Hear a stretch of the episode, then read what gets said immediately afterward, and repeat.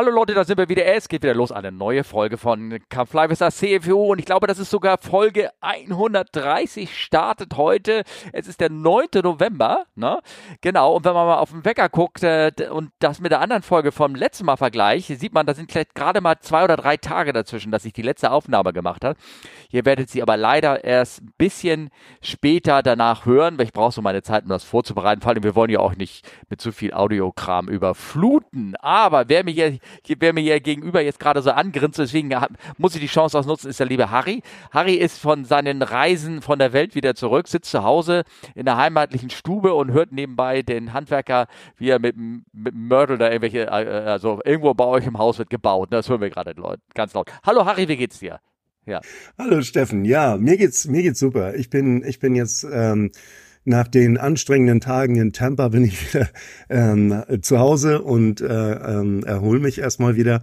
Ähm, ja, was du im Hintergrund hörst, was eventuell später hoffentlich nicht mehr zu hören sein wird, ist irgendwo im Haus bohrt einer ganz, ganz viele Löcher. Und äh, unser Haus, also das ist ja so ein mehrgeschossiges Haus, das ist so gebaut, da kannst du im Keller bohren und du hast das Gefühl, der ist direkt über dir ja, oder ja. so. Also das ist alles so ein bisschen ja. schwer zu schwer zu lokalisieren. Ich hoffe, der gibt nachher noch ein bisschen Ruhe. Aber ähm, wie gesagt, das äh, lässt sich ja auch sicherlich rausfiltern. Ja, wollen wir mal gucken, was, was passiert. Vielleicht hört ihr, vielleicht denken, worüber reden die denn denn? Wie, wie bei dem Feuerwehrwagen, der war komplett raus übrigens aus unserer Aufnahme, der uns so genannt Schade, ne? Ja, eigentlich ja. schade. Ja, ich habe versucht, noch irgendwie so einen anderen Soundfall da reinzuschnipseln und habe gedacht, ach, das ist eigentlich auch blöd. Also ich meine, so viel ja. Aufwand muss man ja nun auch nicht betreiben. Nee, das stimmt. Das genau. Stimmt. Da hast genau. du recht. Oder am Ende wird es wieder rausgefiltert, also was soll's. ja. ja genau. Na? Ja, Steffen, was hast du denn so gemacht äh, in letzter Zeit? Also viele Podcasts habe ich gesehen. Genau, ja. genau. Und ähm, ähm, ich, also ist geplant, in, in jetzt morgen und übermorgen zu fliegen. Ähm, äh, mit, äh, ja, einmal auch einen Checkflug abnehmen und sowas in der Art. Aber wir haben ja richtig echt schmuddeliges Wetter in Hamburg. Ähm, jetzt ja, hier gerade wieder Niesel mit Regen und Schlach und ist hier ein Tiefdruckgebiet nach dem anderen rauscht hier rüber.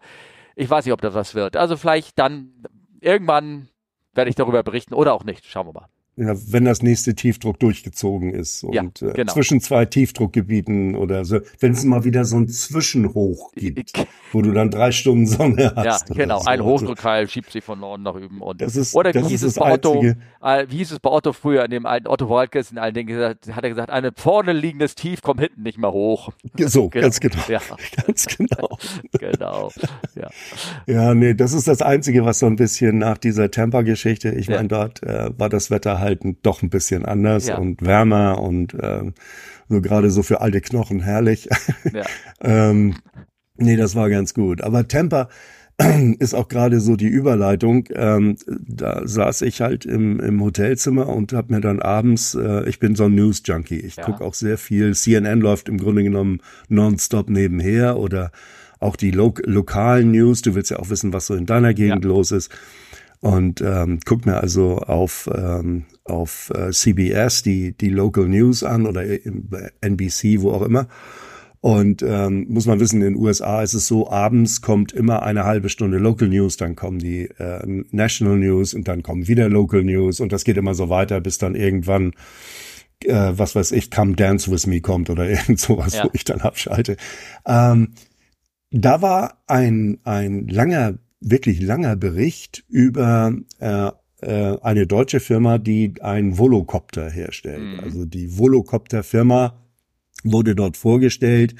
Ähm, die sind in Tampa da auf dem Flugplatz, äh, haben die so Runden gedreht und haben ihr Produkt vorgestellt. Und äh, das ist ein ähm, Hubschrauber-ähnliches Gerät, das aber nicht jetzt einen ganz großen Quill da oben dran hat, sondern 18 kleinere. Ja, 18 Stück. Ist dann ja? 18 Stück, ja. ja. Und äh, dadurch sind die auch um einiges leiser als ein normaler Hubschrauber. Das Ganze funktioniert auch elektrisch. Mhm. Ähm, die haben eine Zulassung als Ultralight. An der, an der Zulassung äh, für Commercial äh, Aircraft ähm, äh, wird gearbeitet. Da sind die dran. Und das soll wohl ähm, als Lufttaxi auch innerstädtisch ähm, äh, etabliert werden. Mhm. Die brauchen dann immer so Charging Points und, und sowas und äh, ähm, fliegen dann innerstädtisch ähm, praktisch wie wie wie ein befördern die dich wie ein Taxi und äh, im Moment ist das ein Zweisitzer äh, wo einer ja der Pilot ist also kann nur einen Menschen ja. äh, irgendwo hinbringen und äh, die arbeiten an einem neuen Modell was dann als vier oder Sechssitzer auch ah, ausgelegt okay. sein wird ja. Okay. und äh, dazu gab es eine ältere Folge bei dem uns bekannten Omega Tau Podcast. Ja. Folge, Folge 313, die ist ja. schon vier Jahre alt, aber immer noch aktuell. Also äh, ich habe sie mir angehört, äh, wo man so ein bisschen, da geht es so ein bisschen, äh, der Markus äh, geht da ein bisschen mehr in die Tiefe und Breite. Ähm, äh, was ist denn mit dem, mit, mit dieser Art der, Tran des, äh, des, äh, der Transportmöglichkeit, ja, was es damit auf sich hat? Ja, ja, ne? Ja, ich sehe gerade, ich habe gerade die Webseite auch nochmal aufgeschlagen von denen. Übrigens, Markus, der eine Link da in deiner, in deiner Seite dazu ist kaputt, aber es macht nichts. Äh, ähm, die sind mittlerweile, also die, so langsam kommt es mit dem Ding äh, im Rosch. Ich meine, wenn man sich die Folge anhört vom Omega Tower, da sieht man, die haben sich das von vornherein auf die, auf die Fahne geschrieben, so ein bisschen gleich die Luftfahrtzulassung damit reinzubringen. Ne? Ja, so oben genau. das Gestell, wie das zugelassen ist und wie das ausfallen kann Richtig, und ja. all sowas. Ne? Und die haben sich da Gedanken gemacht. Und äh, wenn du auf die Webseite gehst, ähm, siehst du, wie er vor Singapur, ähm, vor dem ähm, Sands Hotel da abhebt, also da oh, so ein Voloport ist da oder irgendwie sowas, keine Ahnung. Ja. Und ich weiß, die sind auch, glaube ich, auch schon in Abu Dhabi oder Dubai sind sie auch schon so ein bisschen hin und her geflogen, die Dinger. Ja, ja, also, die, ja. die, ähm, weil, weil es muss ja äh, der Chef von denen erklärt das auch sehr gut, mhm. was da für eine, für eine, für eine Vernetzung und Infrastruktur dazu nötig ist. Ähm, ähm, das ist klar, dass wenn du mit so einem, ähm, mit so einem Modell, mit so einem Transportmodell irgendwo hingehst, an welchen Ort auch immer, ähm, dann musst du natürlich die Community und äh, die Behörden, das muss ja alles eingebunden werden. Ja. Das ist ja anders, als wenn du ein neues Taxiunternehmen einfach so aufmachst. Ne? Genau, und ich glaube auch ähm, Saudi-Arabien, nicht Saudi-Arabien, sondern so Dubai ist natürlich der richtige Ort dafür, sowas zu ähm, starten, weil einfach da werden die Gesetze halt dementsprechend flexibel angepasst, dass er die oder die Sonderregelung, dass das Ding auch dann später autonom fliegen kann. Und ich glaube, Dubai ist natürlich auch ein großer Vorteil. Da ist das Wetter so verdammt konstant. Da kannst ja. du kannst du erstmal so einen Test ran, selbst autonomes Richtig, Fliegen wahrscheinlich ja, da ja. ganz entspannt äh, starten. Ne? Ja. Ich habe mir, ich habe mir ähm, in, in dem Zusammenhang natürlich nochmal die Seite von dem Heliport in äh, in Manhattan angeguckt, mhm. weil die haben einen stündlichen Service mit Hubschrauber von Manhattan nach JFK oder nach LaGuardia. Ähm, Preise ließen sich da nicht so wirklich, äh, da rücken die nicht so wirklich mit raus. Mhm. Ähm, findet man aber sicherlich auch. Ja. Ähm, das, das ist genau so diese, diese Geschichte, die ich mir da vorstellen kann, weil äh, die Dinger, ähm, also die, die Hubschrauber, die aus Manhattan rüberfliegen nach JFK, das ist schon recht laut, das ist das eine. Und dann ist auch, glaube ich, sind die Betriebskosten da um einiges höher. Wegen äh, ähm, es sind halt ganz normale äh, ja. Bell Jet Ranger, sowas in der Güte. Äh, genau, ne? Ja. Also da gibt es ja auch verschiedene Modelle, aber sowas in der Art ist das. Und die sind ja auch in der im Unterhalt und ähm, alles äh, teurer als als sowas. Kann ich mir also gut vorstellen, dass das eine teurere Angelegenheit ja. ist. Naja, es gibt überall ja. da, wo wo sich genügend Geld konzentriert, da werden dann solche kleinen Shuttles angeboten. Ein klassisches Beispiel ist auch Nizza. Nizza rüber nach äh, Cannes, die, mhm. die Strecke, ähm, nicht Cannes, sondern nach äh, Monaco. Ah, Monaco, ja. Ja, mhm. genau. Sehr, sehr, sehr beliebt, sehr aber ist halt auch schwandelaut. Ne? Also, ähm, wer Nizza schon mal angeflogen ist, äh, beruflich vielleicht auch privat, da sind überall Hinweisschilder, äh, Achtung, Intensive Heli, Heli. Ja, ja, ja. Ne? Ja, und das ist, das ist natürlich ein, ein ganz, ganz wichtiger Punkt, dass einerseits du kannst mit diesem Volocopter einfach überall in der Stadt landen. Also das ist überhaupt kein, kein, kriegst du von der Flugsicherung dann so eine Säule ja. und in dieser Säule kannst du dann runter. Und äh, das andere ist, ob er, ähm, ob er aber so leise die, ist, das weiß ich noch nicht. Also das ja, er, also leiser als ein normaler Hubschrauber ist er auf jeden Fall. Und das ist auch so wesentlich leiser, muss man muss man schon sagen. Ja, und leiser auch als ähm, dein Presslufthammer im Hintergrund bestimmt. Leiser als der Bohrer, der mich jetzt hier ja. nervt. Ja. ja. Und das ist natürlich ein wesentlicher Punkt, wenn es um die Akzeptanz geht einer einer Gemeinde, einer Community, dass du, ähm, äh, ich meine, man könnte ja auch sagen, was soll der ganze Kram? Du kannst es ja auch mit dem Hubschrauber machen. Ja. Ne? Also wenn du machst du irgendwo überall Heliports hin, ja, das ist aber ein Riesenkrach. Ne? Und ähm, äh, das ist, äh, das ist, glaube ich, ein ganz, ganz wichtiger Punkt. Mhm. Die, die, die, die Lärmemission dabei, ne? Aber wie gesagt, ich fand das sehr interessant. Ich habe den den den Link habe ich da mal, den, wenn du den dann in die Shownotes ja, bringst ja. und äh, vielleicht noch mal einen Hinweis auf die auf die ähm, ähm, damalige Omega Tau Folge. Ähm, ich, ich fand das schon sehr interessant, ein sehr sehr äh, interessantes Konzept, zumal da auch rauskam, ähm, äh, dass das eine eine sehr ähm, deutsche Innovation ist. Also andere äh, es, die, das sind, die sind praktisch führend äh, auf diesem ganzen Gebiet. Es gibt ja sicherlich schon Frachtdrohnen, die bis zu fünf Kilo dir irgendwo ein Päckchen bringen können und so sowas alles. Aber äh, bei, bei ähm, Lufttransport im, im Sinne von Passagiertransport, das, das, äh, sowas, das, ähm, das gibt es sonst nirgends. Da, das, da sind die praktisch die einzigen. Ja, das glaubt man gar nicht, dass die Deutschen mal wieder was irgendwas führen sein können. Äh, Na, das, ja. Ne? Aber ich glaube, also ich weiß jetzt nicht, ob sie, ich will jetzt nicht so sagen, es gibt auch noch den Lilium Jet und sowas. Es gibt noch so, zwar auch ein anderes Projekt irgendwie in, aus Deutschland. Ja, ich glaube, Lilium ist auch aus Deutschland.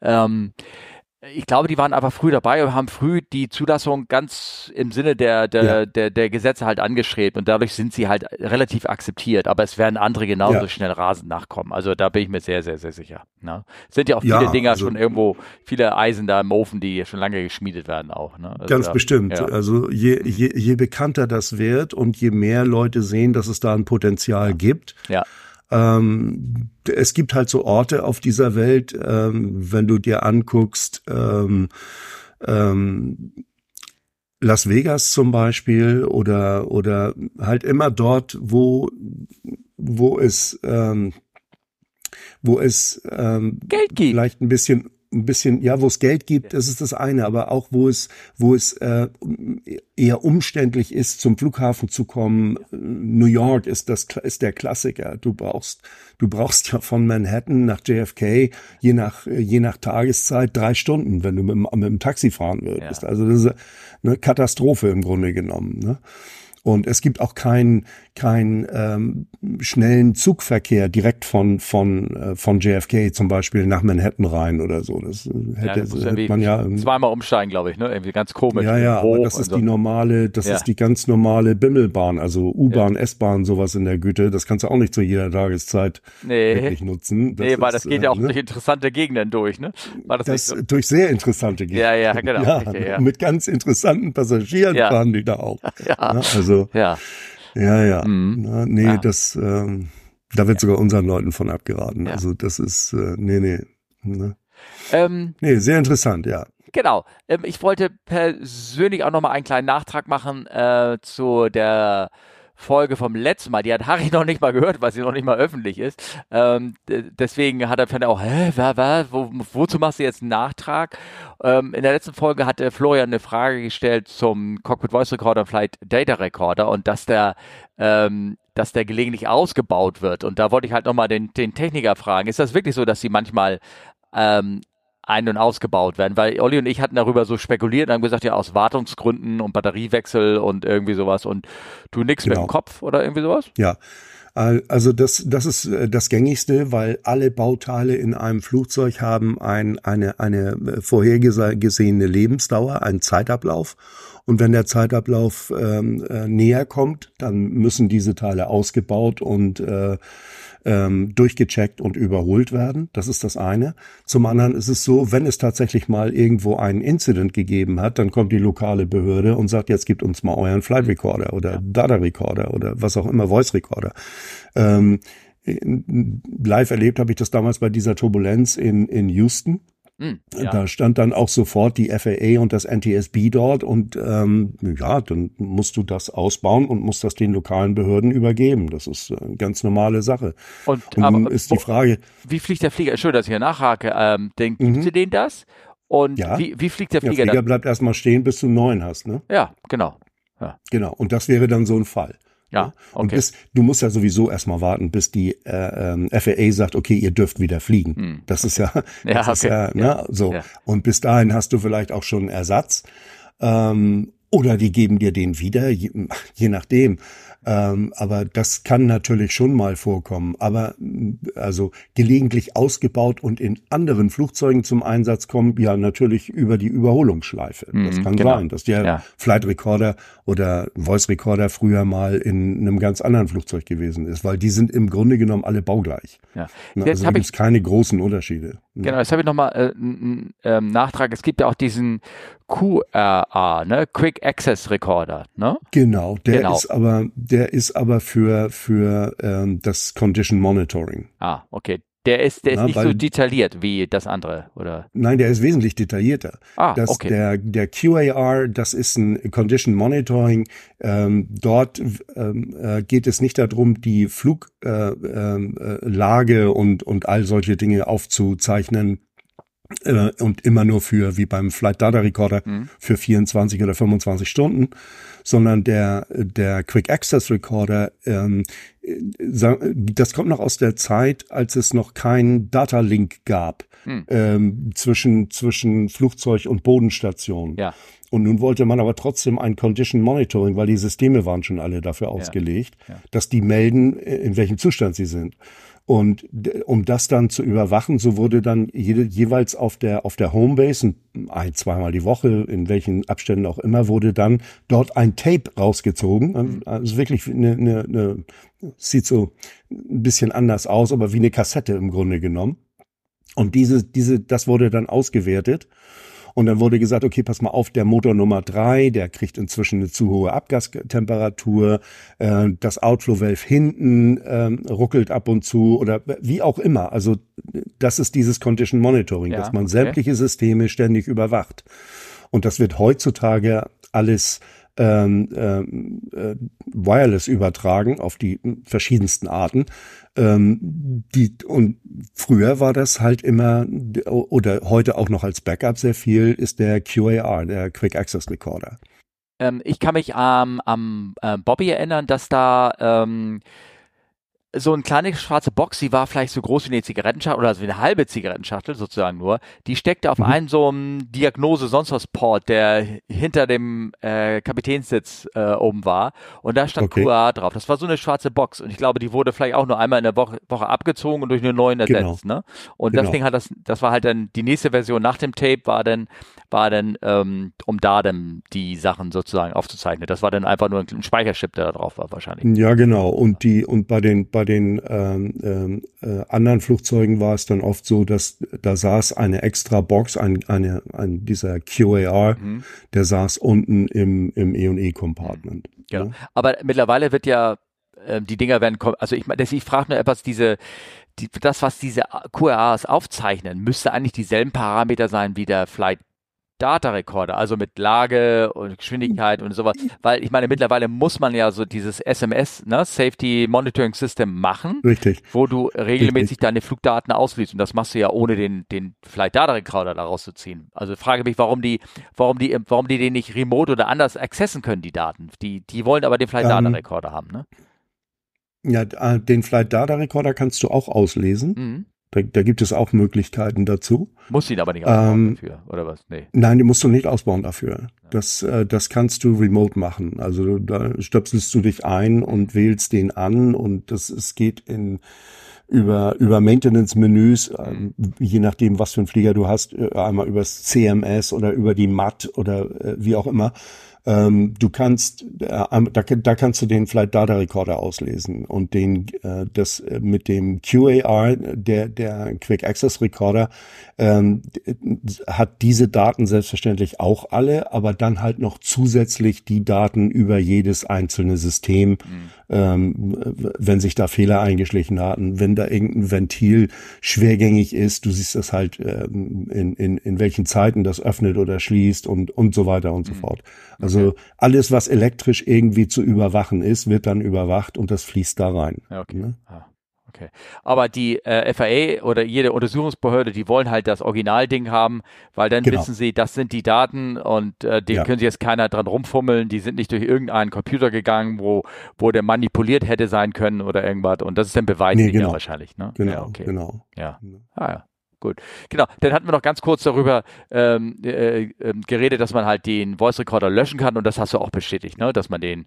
Ähm ja, ja, die, die, also ich habe mal jetzt ähm, einfach so als Beispiel habe ich mir mal die die Triple schnell angeguckt und äh, ja, da ist ein, äh, ein Erase-Button der funktioniert in dem Moment, äh, also der ist aktiv in dem Moment, wo der Flieger ist am Boden, Flug, äh, die Triebwerke sind aus und die Parkbrake ist gesetzt. Wenn du ihn dann fünf Sekunden drücken würdest, hast du die Daten gelöscht. Mhm, genau. Na, also die, die, die vorhergehenden Daten. Ähm, das war sicherlich irgendwann mal eine eine eine Forderung äh, auch wegen äh, Datenschutz mhm. und äh, solchen Dingen. Also ich habe ich habe noch nie in, in, in äh, auch während meiner ganzen Mitfliegerei gesehen, dass da einer tatsächlich mal drauf gedrückt hat. Also da, das Klar, weiß ich nicht. Ne? Ja, ja, gut. Also ihr von der Maintenance her müsst das nicht machen oder macht das nicht, bevor ihr das Ding ausbaut oder irgendwas, falls ihr das ausbauen müsst oder irgendwas. Wegen Wartung. Den, nee, das, also wüsste ich jetzt nicht. Okay. Müsste ich auch erst in die Arbeitskarten gucken. Hm. Vielleicht ist das ein Schritt. Ja. Das kann natürlich sein. Aber ähm, ist mir jetzt so nicht bekannt. Ah, ja. Ne? Ja, das können wir natürlich vorstellen, dass er sagt, dass ihr in der Arbeitskarte steht, bitte löschen und dann ausbauen zur Wartung, dass dann nicht irgendeiner da die Gespräche. Das kann gut sein. Ja, das ja. kann gut sein. Ja. ja. Ne? Also was ich weiß, was öfter gemacht wird, ist, äh, dass äh, da ist ja auch ein Testbutton noch dabei. Mhm. Ja, ähm, stimmt. Ja. Und den Test, äh, das ist auch eine ganz, eine ganz bestimmte Sequenz, wie der Test abzulaufen hat. Und äh, das, äh, das, das wird öfter gemacht. Mhm. Ne? Also das war auch so, ähm, ich kann mich erinnern, 737 doing the first flight of the day, da haben wir auf dem Bobby auch nochmal den Testbutton vom Voice Recorder und dann war da so ein kleiner, kleiner Pegel auf, so ein ganz kleines genau. Moment und hast dann geguckt, ob denn da die, ähm, na, ob der, wie nennt man das, so ein so ein Ausschlag. Wie so ein VU-Meter. Genau, ja. so ein VU-Meter, der hat dann genau. ausgeschlagen und dann konntest du dann gucken, ja. aha, das Ding geht. Ne? Genau, bei späteren ist das VU-Meter weggefallen, da gibt's dann so einen Side-Tone, ja. den du dann über den Kopfhörer hörst. Ja, genau, ja, okay. Witzig, ja, ja, genau. Nee, das genau. wollte ich nur als kleinen Nachtrag machen. Ich meine, ich habe hier noch mehr Nachtrag. Einen ganz kleinen wollte ich noch reinschieben, weil ich mit dieser alten Kiste wieder zu tun habe. Das sagte überhaupt nichts. Das Garmin GNS 430. Das ja, ist. Das sagt wirklich nichts. Nee, nee, nee. Das ist so ein, das ist von Kleinflugzeugen äh, so ein, ein, ähm, so ein kleines Navi-System, ne? So ein mhm. so, halb so groß oder wie so ein Autoradio, so ein altes Einsatzteil. So ein TomTom früher, ne? Ja, nee, nee, jein, geil. Ja, das wäre doch geil gewesen. Nein, aber das war äh, wie so ein klassisches, klassisches, für kleine Flugzeuge so ein kleines Rack, was man reintut, was links, rechts Aha. Knöpfe hat und einen kleinen Mini-Bildschirm und äh, ja, wie so ein bisschen breiteres altes Audio-Radio vom Bäcker damals, ne? so, so ein Ding okay. mit, mit, mit CD-Fach, sagen wir mal so, was ein bisschen dicker, und, breiter, und, wo du eine Kassette reintun könntest, sowieso, ne? so, so, so ein Ding. Ja, und wozu, und, wozu, ich meine, wenn du da nichts drauf sehen kannst, wozu hast du? Ja, das war halt, das war hauptsächlich Menü, ne? Du hast ja hauptsächlich nur Menü gehabt und so einen kleinen Bildschirm, der, wo du so ein bisschen ganz rudimentär so nachgucken konntest, ne? Äh, wo du denn so bist. Aber vor allem primär war das halt, dass das Menü hatte und dass du eine Navi hattest, dass du ein kleines Mini-FMS drin hattest. Und da wurde das ganze System dann auf deine konventionellen Instrumente rübergebracht. Also dein ah ganz ah, ja, normales okay. ILS, Kreuzpeilung, mhm. Flight Director System, was immer du hast. Und die Dinger ja. sind so alt, sind aber unglaublich verbreitet und ich muss mit diesem Ding auch wieder meine F Fluglehrer-Instrumenten-Ding habe ich mit dem Ding wieder rumgefummelt da irgendwie. Ähm, aber dass, dass da langsam die, die, die Ersatzteile rausgehen von dem Ding. Wahrscheinlich brauchen die noch bestimmte Art von Chip oder irgendwie was, die nicht mehr produziert werden. Das fand ich nur irgendwie ganz witzig. Also was so das Alter von Flugzeugen und die Elektronik angeht. Ne? Also ich habe einen Artikel ja, hier ja, verlinkt von AFWeb, könnt ihr, wenn ihr Lust hat, mal, mal reinblättern oder irgendwas und dann Nachforschung betreiben. So, und dann habe ich, ähm, das ist vielleicht auch für dich aus Technikersicht ein kleiner Nachtrag zu der Fallschirmfolge. Und, äh, und zwar ähm, ist das, äh, ups, ich suche mir ganz kurz den Namen raus, ich will den Namen haben. Und zwar ist das von Bernd. Bernd hat geschrieben, ähm, weil die Sophie das gesagt hat, ähm, äh, also erstmal hat er geschrieben, sehr schön, wurde trotz der langen Länge nicht langweilig. Eine Kleinigkeit muss ich dennoch anmerken, die zu diesem nicht tot zu kriegenden Mythos, dass die Tankuhr lediglich leer korrekt anzeigen müsse. Ich weiß nicht, ob das Sophie so gesagt hat, dass es nur dann leer an, korrekt anzeigt, sondern das ist wahrscheinlich so die Vorurteile, die man gegenüber den Tankuhren in den SEP-Fliegern hat. Das sind echt mhm. so olle Anzeigen und du weißt eigentlich nur, dass die Tankanzeige richtig stimmt, wenn das Ding leer ist, weil der zeigt auch endlich mal leer an. Ne? Aber er hat das, äh, ähm, er hat dazu gesagt, das ist eine nette Geschichte, die Fluglehrer gerne erzählen, um die Flugschüler und die Flugschüler nachplappern, ohne zu überprüfen, aber leider falsch. Ungeachtet der Tatsache, dass Tankuhren in der Praxis tatsächlich oft schlecht sind, ja, das bestätige ich, hier ein Auszug, was die EASA dazu sagt. Aus CS.23, dem für uns relevanten Standard. Ja, es wird, Klammer auf hat er geschrieben, ja, es wird gerade alles mal wieder umgebaut, der EASA, aber der Inhalt bleibt gültig. Also, das geht. CS 23.1337. Power Plant Instrument Installation. Fuel Quantity Indicator. There must be means to indicate to the fuel flight crew members the quantity of usable fuel in each tank during flight. An indicator calibrated in appropriate units and clearly marked to indicate the units must be used. Das sind oftmals nur vier Striche auf diesem scheiß Anzeige, wenn das irgendwie dringt. So für Viertel leer, voll und sonst was. Ne? Also so man kann Dinger. Ähm, da muss der muss da sein, richtig anzeigen und angemessene Einheiten verwenden mit deutlicher Markierung. Die Ursache der Legende steht im Folgenden, aber der Absatz wird eingeleitet mit in addition. Each fuel quantity indicator must be calibrated to read zero during level flight when the quantity of fuel remaining in the tank is equal to the usual unusable fuel supply determined under CS 23. 959, Klammer auf A, falls ihr das nachlesen wollt. Ne? Die wesentliche Bedeutung des Nachsatzes ist, dass die Tankanzeige nur ausfliegbaren Kraftstoff anzeigt und nicht mehr als leer anzeigen darf, wenn nur noch der nicht ausfliegbare Kraftstoff im Tank ist. Du weißt sofort, was damit anzufangen ist, mit, mit dieser Behauptung, oder? Ja. Mit ausfliegbar und nicht ausfliegbar und sowas. Ja, ganz ja, genau. klar. Wir nicken beide, wir wissen sofort, was damit gemeint ist. Ne? Ähm, ja, genau, was ähm, war, war ähm, äh, das kann ich sogar direkt Referenzen auf der Folge mit äh, Sophie. Sie hat ja eine, einen Unfall äh, damit reingetan, um zu besprechen, wo ein Flugzeug, ähm, äh, war das der? Ja, genau, wo ein, ein Tank ähm, leer geflogen wurde und der mhm. Flieger praktisch zu kurz gelandet ist und irgendwo da im Feld stand und ähm, ich weiß nicht, ob da der Flieger auch kaputt war. Auf jeden Fall ist man da hingegangen und hat als erstes den Kraftstoff aus dem System ausgelassen und das waren noch drinne insgesamt, ich glaube, 1,6 Liter. Aber das mhm. war halt die nicht ausfliegbare Menne, die Ganz irgendwo. Genau, was so in den Leitungen irgendwo steckt, ja. ähm, was du nicht mehr zum Engine kriegst. Ja, genau, genau, genau, genau, genau. Und deswegen, klar, wenn man diesen, Auf, diesen Satz nicht richtig liest oder falsch versteht, dann, dann mhm. denkt man, ähm, aha, okay, ähm, äh, er muss nur richtig leer anzeigen. Nee, aber er sagt, er muss leer anzeigen, wenn der nur noch ähm, der, der nicht ausfliegbare Kraftstoff drin ist. Genau. Nicht, dass die Anzeige dann immer noch 1,6 Liter anzeigt, was die du ja nicht benutzt. Ja, ja, ja, ja, genau. ja, ja, ja, ganz genau. Ja. Das finde ich spannend. Ja, danke, Bernd. Äh, schöner Nachtrag. Das äh, hat gefallen, muss ich sagen. Ja, und dann hatten wir einen Fall besprochen. Wir gehen mal zu den aktuellen. Und da ist der erste detailli relativ detaillierte Zwischenbericht irgendwie rausgekommen. Ja, ähm, den fand ich auch sehr interessant. Ja. Da wäre ich nie drauf gekommen. Genau. Wir hatten nämlich in unserer Folge ähm, berichtet von dem Unfall, äh, Vorfall, der da passiert ist, das war ziemlich genau vor einem Monat mit einem Airbus A321, Registration Golf Oscar Alpha Tango Whisky. Das war Titan Air oder irgendwie sowas nannte er sich. Genau, was. Titan genau. Air. Ja, irgendwie so Titan, genau. Das war irgendwie so ein VIP-Flieger oder irgendwas und die sind mhm. losgeflogen mhm. und haben in der Luft festgestellt, ähm, dass da Fenster fehlen oder ein Fenster so halb raushing und sowas, ne? Und dass es laut ja, ja, wurde genau. und genau. überhaupt. Und ähm, wo, wo ich vermutet hatte, dass die einfach runtergerutscht sind, weil die Schrauben oder in dem Fall äh, beim Airbus ist das so ein Retainer. Äh, der da gegengesetzt wird, dass die, also wie so ein, muss sich das vorstellen, wie, äh, wie so ein Rand, der nochmal extra festgeschraubt wird, ähm, um das Fenster in der entsprechenden Position zu halten.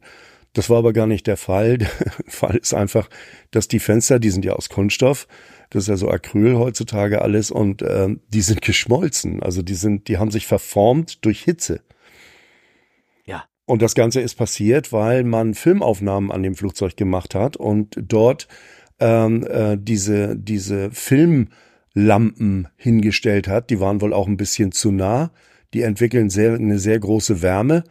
Und die Lampen, die heißen auch noch Maxi Brute. Also man kann sich schon in etwa vorstellen, ja. was da, was da an, an Licht ähm, ähm, äh, vor, vor, äh, vorgezaubert werden kann. Mhm. Ähm, Maxi Brute 12, ganz genau. Und äh, dass die Lichter waren ähm, approximately six and nine Metern äh, zum Fenster und die ähm, Distanz hätte mehr als zehn Meter sein müssen. Und das sind halt noch alte ähm, äh, Cadessens, also ganz normale Glühbirnen, die, die man dort verwendet. Ja, das macht genau. man in der Filmindustrie gerne. Man wundert sich auch immer auch bei, bei Bühnengeschichten äh, und sowas, warum die nicht mehr LEDs benutzen. LEDs äh, haben den Nachteil, wenn du das jetzt gleichzeitig filmst, äh, dann bekommst du so ein Flickern. Mhm. Ja. Weil ne, die LEDs eine Frequenz haben. Das hat jeder schon mal gesehen, der eine nicht dimmbare LED versucht hat zu dimmen. Die flickert dann nämlich und zwar genau in dem 60 Hertz Takt von der von der von der Stromleitung. Ja, ne? Fängt fängt die an zu zu flickern und ähm, äh, weil das genau den Fall habe ich nämlich mal verbastelt und und habe da falsche Bändchen gehabt und mhm. dann habe ich mich gewundert, warum ähm, wir über der das war eine, eine Dunstabzugshaube, warum die auf einmal wie so ein wie, so, wie, wie das war wie in der Disco. Dann ähm, ja die falschen Birnchen drin. Ja. Ähm, ne? äh, wobei, also mittlerweile, ich habe dann noch mal ein bisschen nachgegraben. Also ja, also ich könnte mir vorstellen, ähm, das ist ein Grund gewesen, weshalb sie diese ähm, diese alten Lampen dahingestellt haben. Vielleicht hatten sie auch keine anderen, ganz einfach. Vielleicht war das irgendwie ja. so, so ein Film, die, die machen nur gelegentlich Außenaufnahmen und machen normalerweise Innenaufnahmen und dann, weil es gibt schon viele LEDs-Aufnahmen, äh, LED-Lichten für Studios. Also es gibt schon relativ viele, die, die werden angepasst, die haben dann so, die haben auch dann, es gibt ja gerade diese Weißschirm-Dinger, die kriegst du auch, mhm. ähm, die machen so ein diffuses Licht und sowas, ne? Und, ja, ja, genau. Genau, ja. und die wurden auch früher viel mit äh, Leuchtstoffrohren betrieben und die flickern ja auch. Das, das sehen wir auch nicht, aber Leuchtstoffrohren gehen genau. auch so leicht an und aus immer. Genau. Beginnen laut Herz und wenn du denn, du, du musst, ähm, also ich habe nur, ich spekuliere jetzt gerade. Also klar, diese, diese LEDs wurden erst spät eingesetzt in der Filmindustrie, bis man das Flickern irgendwie mhm. im Griff gekriegt hat. Genau. Indem man da irgendwas gemacht hatte. Oder wenn man das macht, muss man den Shutter, also die von der Kamera anpassen an das. An das, an die andere Flickerfrequenz. Genau, ja, an die genau. Flickerfrequenz ja. muss man irgendwie anpassen, sodass es da nicht drin ist. Sonst hat man manchmal auch, vielleicht kennst du es auch, da hast du denn auf einmal bei der Filmaufnahme so ein, so einen schwarzen Streifen, der mal von oben nach unten immer runter genau. Ganz Na, genau. Das ist so ja, dann, wo in dem Moment dieser kurze, das Licht ganz kurz aus war, wo genau. er seine Zeile da abgelesen hat von, der, von genau, dem äh, Chip, genau. der, der Photoship. Und da hast du so ein ja, ja. schwarzes Ding und das hast du sehr viel bei Leuchtstoffröhren und sowas gehabt. Ja, genau. So, ich ja. vermute, du musst es halt anpassen. So, und ich vermute jetzt, weil ich, ich spekuliere jetzt, so, die haben mhm. Innenaufnahmen gemacht von dem Flugzeug. Und du, du weißt ja, Flugzeug innen drinne äh, hat ein, ein Wechselstromnetz. Äh, wenn das ein, ein ganz alter Airbus ist, dann haben sie sogar noch Neonröhren drinne. Richtig. Richtig, ne? Die, also der Bobby hatte noch Neonröhren drin und äh, die moderneren, ich glaube erst seit, seit 10, 15 Jahren benutzen auch so eine LED-Beleuchtung. LEDs, ja. Auch ja, dimmbar. Aber es, ne? die, diese, diese Neon-Geschichte, die Neonröhren äh, sind, die Leuchtstoffröhren sind immer noch sehr weit verbreitet. Genau. Also auch, auch äh, bei, bei äh, meinem Lieblingsflieger, der Jumbo, er hat zwar schon LEDs hier und da, aber die, die Sidewall Lights zum Beispiel und, und, und äh, also viele Lichter sind da immer noch mit diesen, mit diesen äh, Leuchtstoffröhren. Genau. Das ist, das ist immer noch sehr weit verbreitet. Und der Flieger, das ist dann ja wieder eine andere Geschichte, ähm, die, das ist ja äh, nicht 60, 50 oder 60 Hertz, sondern das sind 400. Auch, 400 auch, Hertz. Auch im Bordnetz? Ne? Auch hinten für die Beleuchtung oder hat er da nicht eine andere Herz? Ich glaube, der hat das, da noch da ist so eine Ballastunit dazwischen. Da weiß ich, da bin ich jetzt nicht wirklich ganz sicher. Da müsste ich jetzt mal so einen Elektriker zur Rate ziehen. Aber äh, das Bordnetz an sich hat eigentlich 400 Hertz. Mhm. Ne? Also ich meine, dass diese Steckdosen äh, zum Beispiel für diese Staubsauger und so, die sind, haben wieder andere, haben irgendwas anderes, haben die da als Beispiel drin oder irgendwas.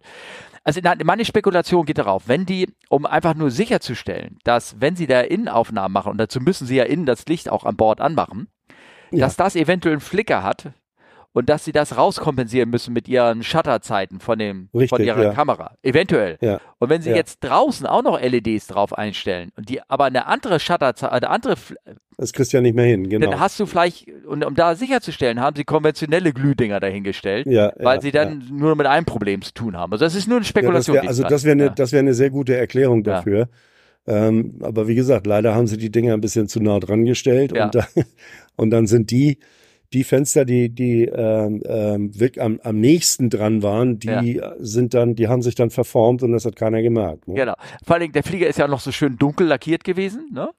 Ja, ja. Meinst du, es hat Hab auch, ich vor kurzem, vor kurzem, oh, ganz kurz, da, du bevor du ja? hat das eventuell auch Auswirkungen auf das Aluminium oder irgendwas? Oder wenn das, oder wenn das Kunststoffflieger ist oder wenn der, wenn die da tatsächlich, ich meine, das muss doch über 200 Grad oder irgendwas gewesen sein, bevor so eine Scheibe. Ja, dann, also wenn's wenn's so hoch ist, ähm, dann kann das, kann das auf die, auf die Materialstruktur vom, vom, von der Aluminiumlegierung ähm, äh, auch Einflüsse haben. Ja. Da, da müsste man, da müsste man jetzt mal wirklich jemanden fragen, der weiß, ähm, ab wann dieses, ähm, ähm, was war das, äh, ALCUMG, ne, die die die äh, Legierung für ein Flugzeug. Das so, ist ja. also, ne, okay. das ist dieses, dieses Aluminium, Kupfer, Mangan, ne? Ja, oh ja ab, ab wann die ähm, da empfindlich wird. Also ab wann sich da strukturelle, hm, also ich würde mal, ich würde mal eher sagen, nie. Also das, ja, äh, okay.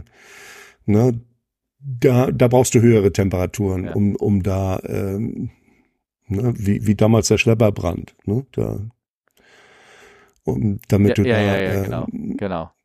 Ähm, ja, Schädigungen also, hinkriegst. Ja, genau. Ne? Aber du hast ja irgendwas noch mit dunklen Lacken irgendwie irgendwo reingeschrieben, ja, oder? Aber ich letzt, ähm, ich weiß gar nicht, wo das war, vielleicht sogar auf Insta. Äh, warum sind so viele Flugzeuge in der Luftfahrt weiß lackiert? Ah, Ach, das war einfach, war das nicht irgendwie banales mit Gewicht oder sogar oder irgendwas? Ja. Ach so. Ganz genau. Ah, ganz genau.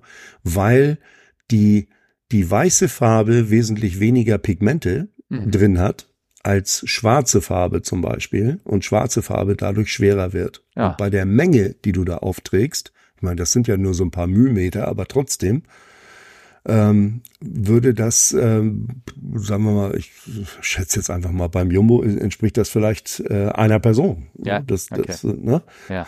Und das, das ist das eine und das andere ist tatsächlich auch die ähm, ähm, das ähm, weiße oder helle Farbe ähm, ähm, die, die Hit, mehr Hitze abweist, mhm. also die Sonnenstrahlen besser reflektiert als schwarze Farbe. Schwarze Flugzeuge werden wärmer als weiße, sagen wir so. Ja, genau, ja. genau.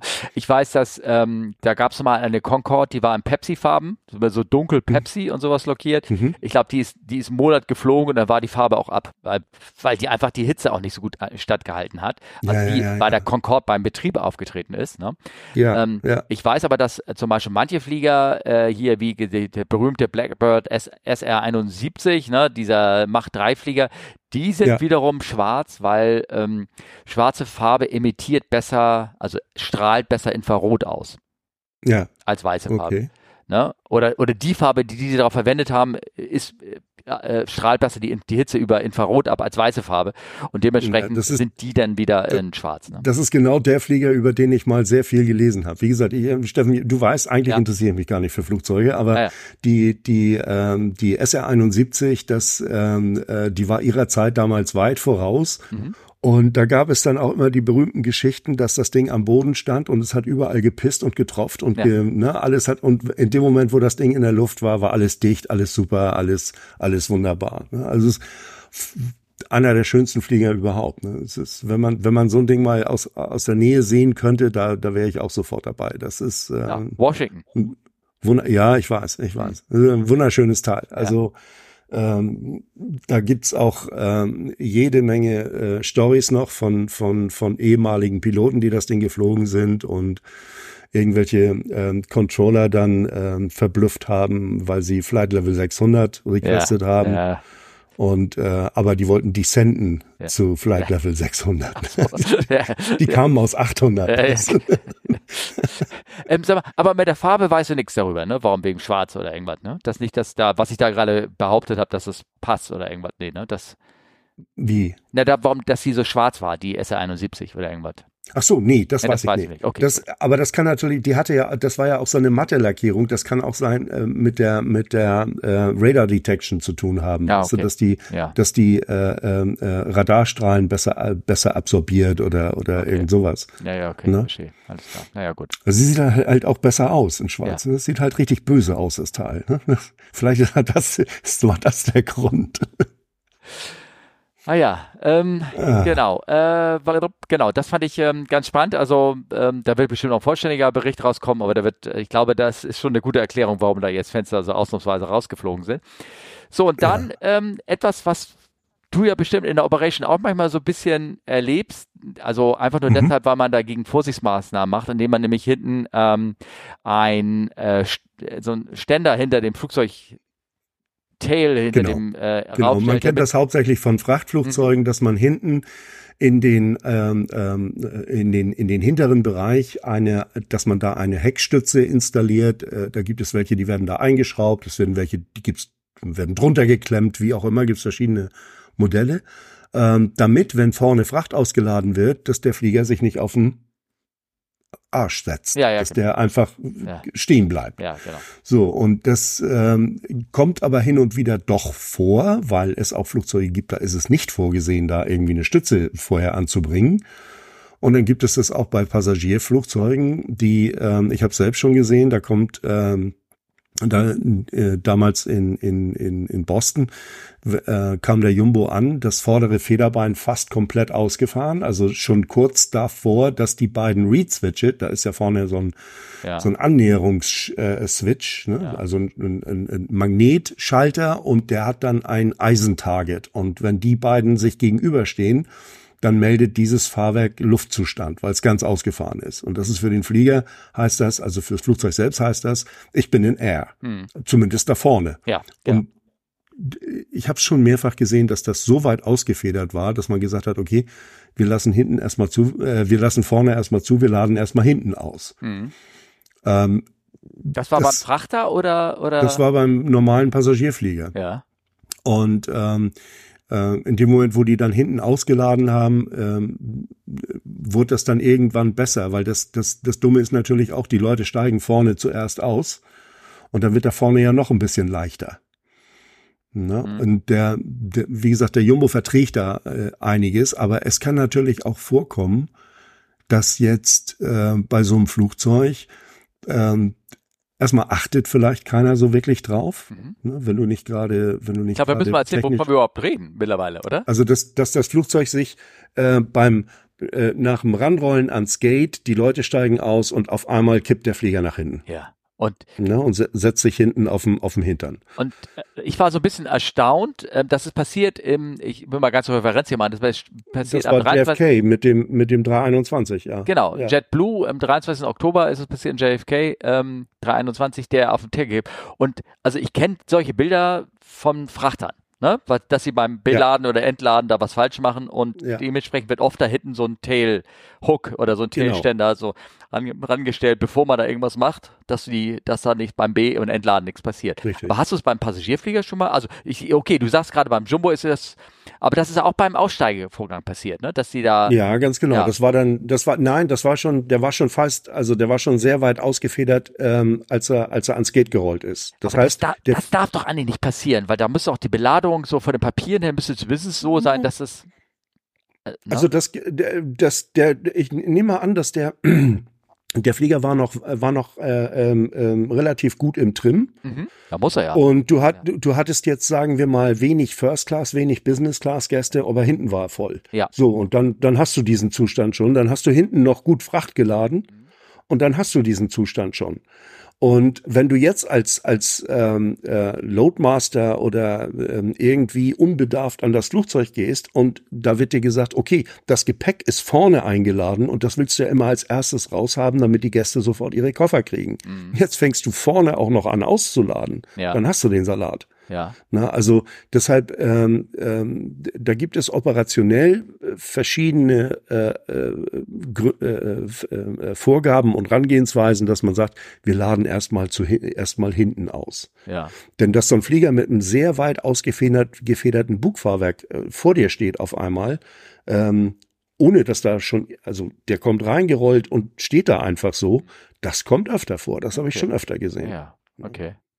Na, auf jeden Fall, ich war auf jeden Fall erstaunt, dass es bei ähm, Passagierflugzeugen sowas gibt. Also das kenne mhm. ich nicht. Ich, es gab vor anderthalb Jahren mal einen Fall mit äh, schweren Soldaten sozusagen, der irgendwie, das war glaube ich in Kalifornien passiert, in äh, den Flughafen mit B, ich habe das jetzt gerade vergessen, äh, Los, im Los Angeles Basin da irgendwo.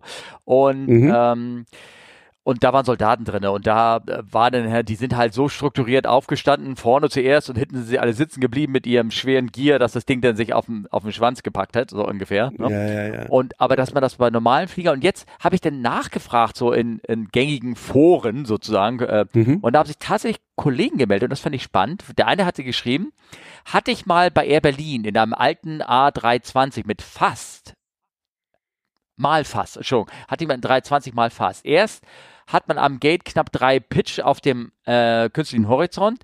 Dann kommen die ECAM Cautions. Bei uns war mhm. vorne das Cargo leer, hinten noch nicht entladen. Und die Gäste bis zum Overwing Exit bereits ausgestiegen. Also die vordere Hälfte genau. der Gäste war ausgestiegen. Und dahinter genau Staude in Sicht. Und nein, ja. wir sind nicht getippt. Ne? Also da ist nee. es fast passiert. TuiFly Mensch, der hatte geschrieben, ist bei, ist bei der langen Version der B737 Alltag. Deshalb lassen wir immer den vorderen Frachtraum beladen, wie du gesagt hast, ne? und mhm. lassen bei Bedarf die Passagiere in Wellen aussteigen, sodass immer der vordere Gang mit Personen voll steht, während sich die hinteren Reihen leeren. Ist meist ja. bei Fingerposition mit Uphill Slope zu beachten. Klar, dann hast du ja. noch dann, na, dann, dann ist vorne die Nase eh schon hoch, weil du so leicht den Berg hoch stehst. So, Sven Hajo ähm, aus der Telegram-Gruppe, der hat geschrieben, ist bei Airbus typisch etwas kryptisch. Äh, Landing Gear Schockabsorber fault. Das ist wahrscheinlich ja, genau. das, was das du. Das ist die Warnung, die dann kommt. Genau, ja. das ist du wahrscheinlich, was du sagst, ne? Wenn dieser Switch ja. dann nicht ist. Heißt am Boden, dass genau. einer der Schockabsorber fully extended ist. Und das ist fast immer das Nose Gear. Ein Pitch-Check hilft. Es, es ähm, ist circa 2,5 Grad höher als beim Abstellen. Also dann, dann geht der Flieger langsam raus. Ha. Ja. So, und dann ähm, hat der noch weiter, also sind alles für die Profis, die jetzt hier wahrscheinlich zuhören und das irgendwie kennen. Als Indiz geht bei der 737 Next Generation auch noch ab ab einer gewissen Pitch das PSEU-Light an. Das weiß ich nicht, was das heißt. PSEU. Das ist die Psoi. Das ist eine, eine Kiste, die, die ist in fast allen Boeings verbaut. Das ist eine Proxim Proximity Switching ähm, Electronic Unit. Da ah. laufen die ganzen Prox-Switches und das sind diese Annäherungsschalter fürs, Ge fürs Gear. Ah, das sind okay. Proximity Switches. Ne? Ja, okay. Die melden äh, Target nah oder Target fern. Also ja. entweder ich habe eine, äh, der Magnet äh, äh, äh, merkt, ob da ein Target, ein, ein, ein, eine, eine Platte, eine kleine Eisenplatte nah ist mhm. oder ob sie nicht nah ist. Mhm. Ne? Okay. Das sind, also, das sind die typischen Proc-Switche. Ja.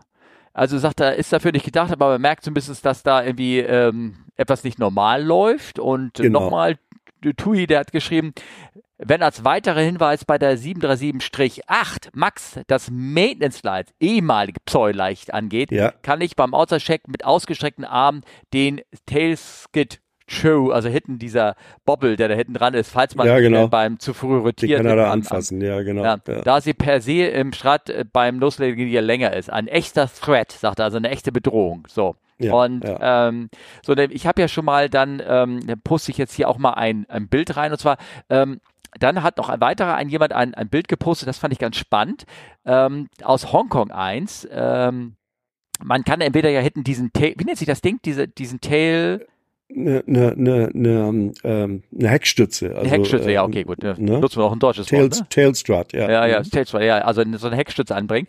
In Hongkong machen die wohl was anderes, auch eine spannende Methode.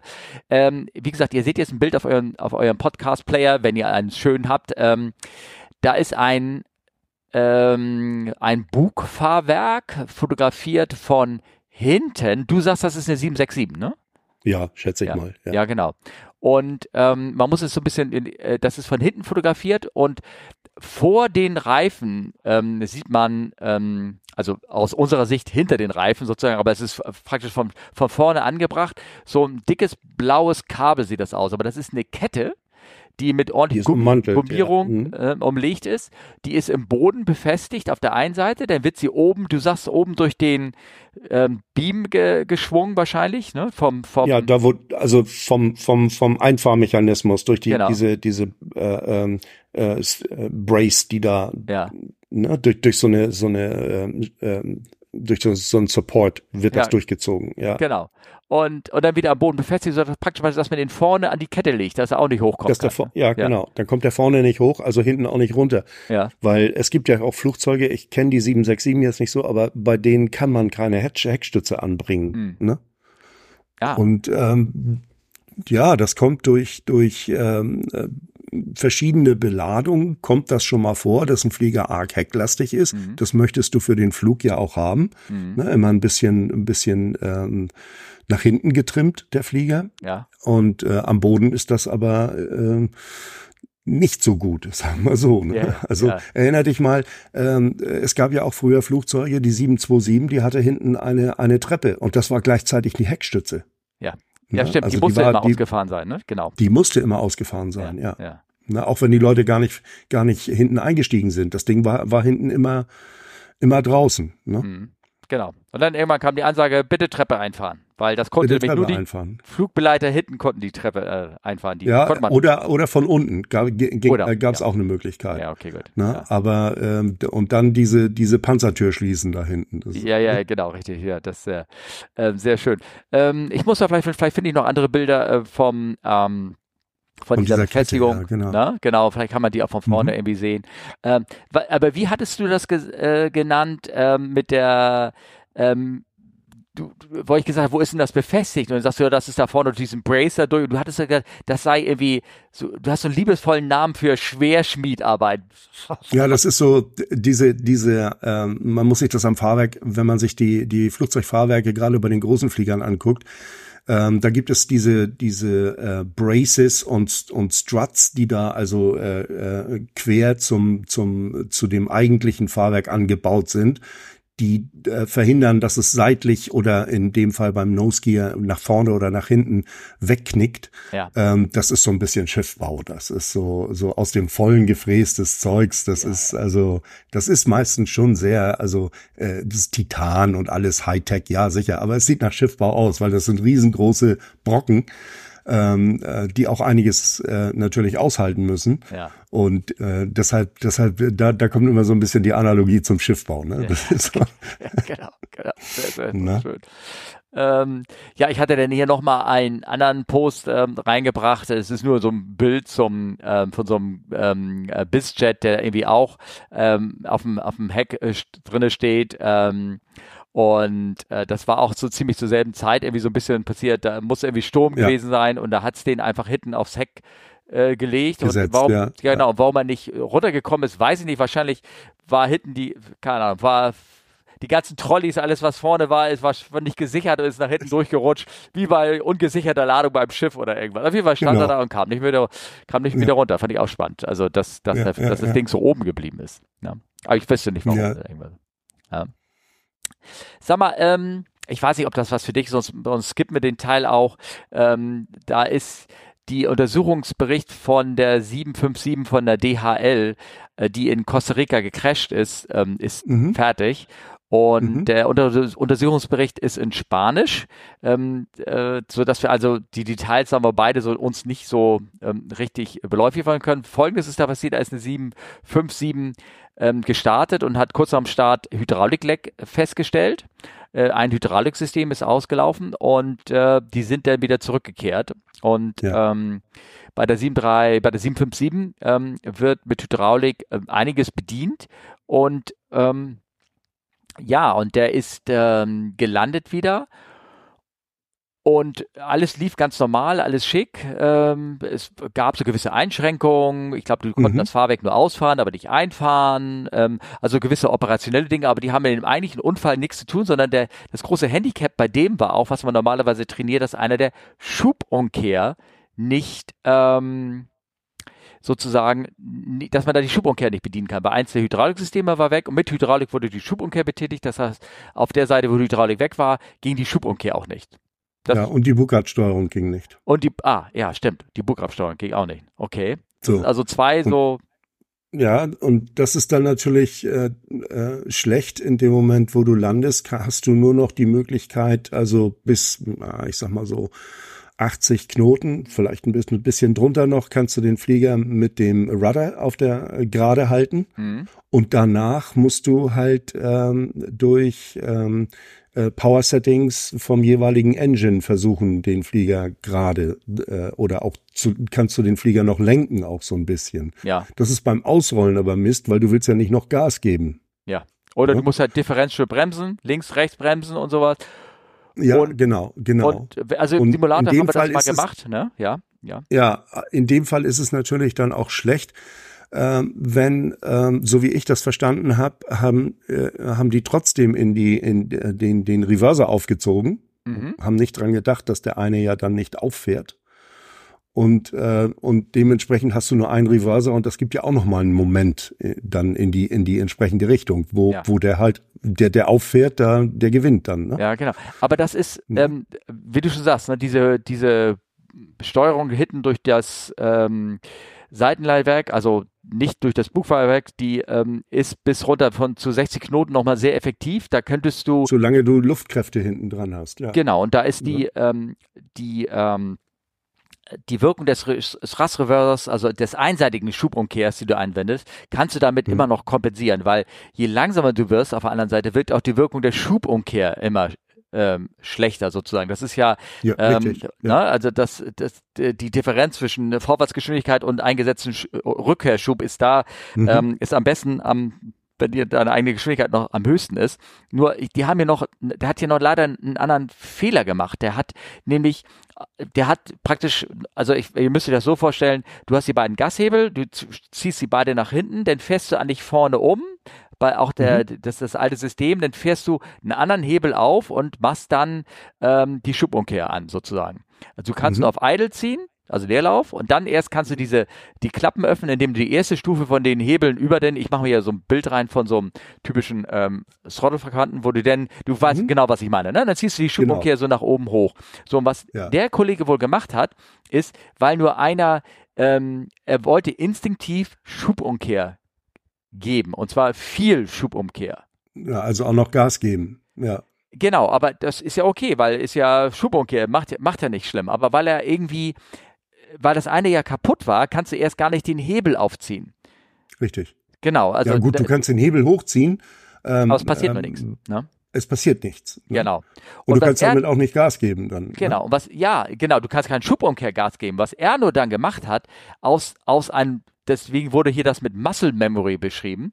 Also er hat Schubumkehr gesetzt auf der einen Seite, mhm. weil das ging ja, und hat er den Hebel hochgezieht und dann hat er gesagt, aber ich will ja mehr Schubumkehr haben und hat mhm. dann weil es ging, weil er auf der einen Seite die Schubumkehr nicht funktionierte, hat er dort Vorwärtsschub gegeben.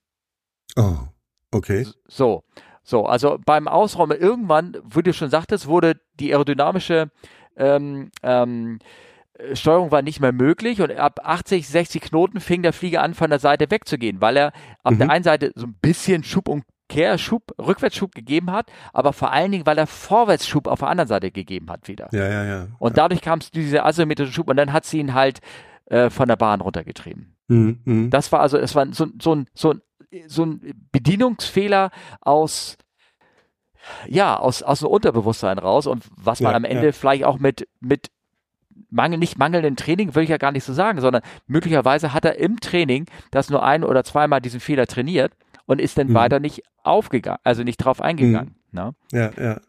Also wie, äh, Denn du kannst, also wenn du jetzt die, die Schubumkehrhebel, die vor den, die sind angelenkt ange, äh, äh, an den eigentlichen Schubhebeln. Und wenn du die hochziehst, dann kommt so ein Punkt, das ist eine Rasse, mhm.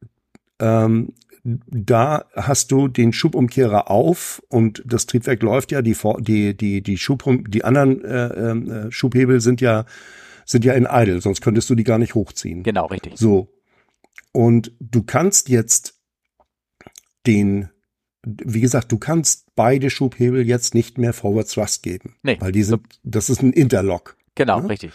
Und wenn du jetzt weiterziehst, dann sollte es eigentlich so sein, ähm, dass du nur dann Gas geben kannst, also Schubumkehrgas geben kannst mit diesen Hebeln, mhm. äh, wenn der Schubumkehrer auch voll aufgefahren ist. Ja. Weil vorher kannst du, vorher kannst du nicht weiterziehen. Da ist, das ist, das ist alles in diesem Interlock mit drin. Genau.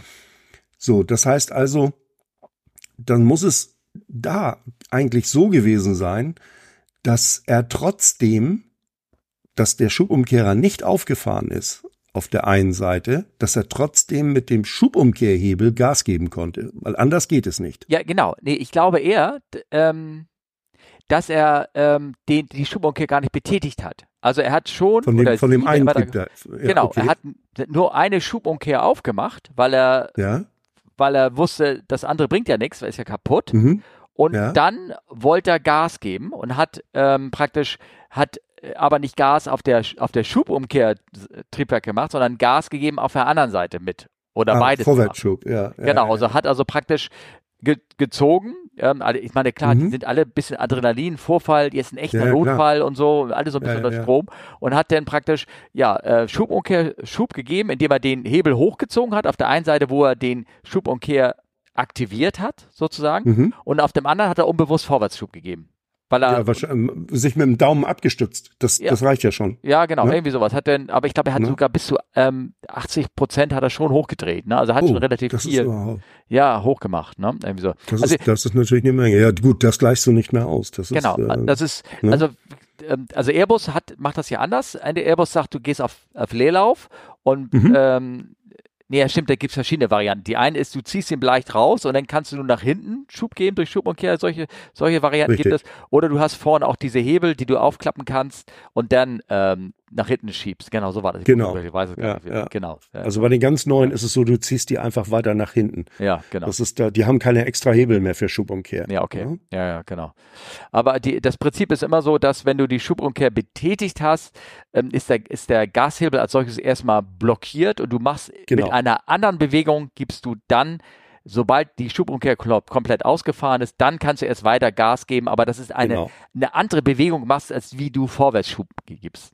So ist Ganz das genau, das ist, eine mechanisch, das ist ja. ein mechanischer Interlock, der, genau. dass, du, dass du da so lange gesperrt bist, bis der Schubumkehrer voll aufgefahren ist. Genau, genau. Und, und, und, die, ja. und der Hinweis, wie gesagt, es ist eine andere Bewegung. Du schiebst dann nicht die Hebel wieder nach vorne oder irgendwie sowas, Nein. sondern du schiebst ihn dann nach hinten oder du ziehst mhm. einen weiteren Hebel in eine Richtung weiter auf, damit dann äh, das, die Drehzahl des Triebwerks ja dann wieder erhöht wird. Das ist ja eigentlich, das Triebwerk dreht ja in dieselbe Richtung weiter, es dreht ja nicht irgendwie rückwärts. Ja, ja, es dreht ja nicht rückwärts oder so. Ja, nee, ja. nee, nee. Also, so, aber ja. dann kannst du erst wieder mehr, mehr Gas, mehr Schub geben mehr Gas und dadurch geben, mehr ja. Also es ist alles so ein bisschen in so einem äh, doppelt gesichert. Und ich schätze mal, er hat nur auf einer Seite Schubumkehr be betätigt und auf betätigt, der anderen Seite ja. hat, er, hat er gesagt, oh, ich, ich will mehr Gas und äh, mache ich das. Ja, Dass ja, man übrigens ähm, die Schubumkehr da, wo man sie also bei der 3.7 war das damals so, wenn du sagst, ey, ich kann den Reverser nicht gebrauchen oder weil er deaktiviert ist. Sowas gibt es ja auch, mhm. der von der Maintenance her deaktiviert wird.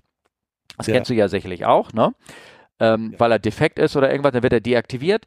Dann hat, hat man also nicht gesagt, aber hat man zumindest die Idee den Kollegen mitgegeben.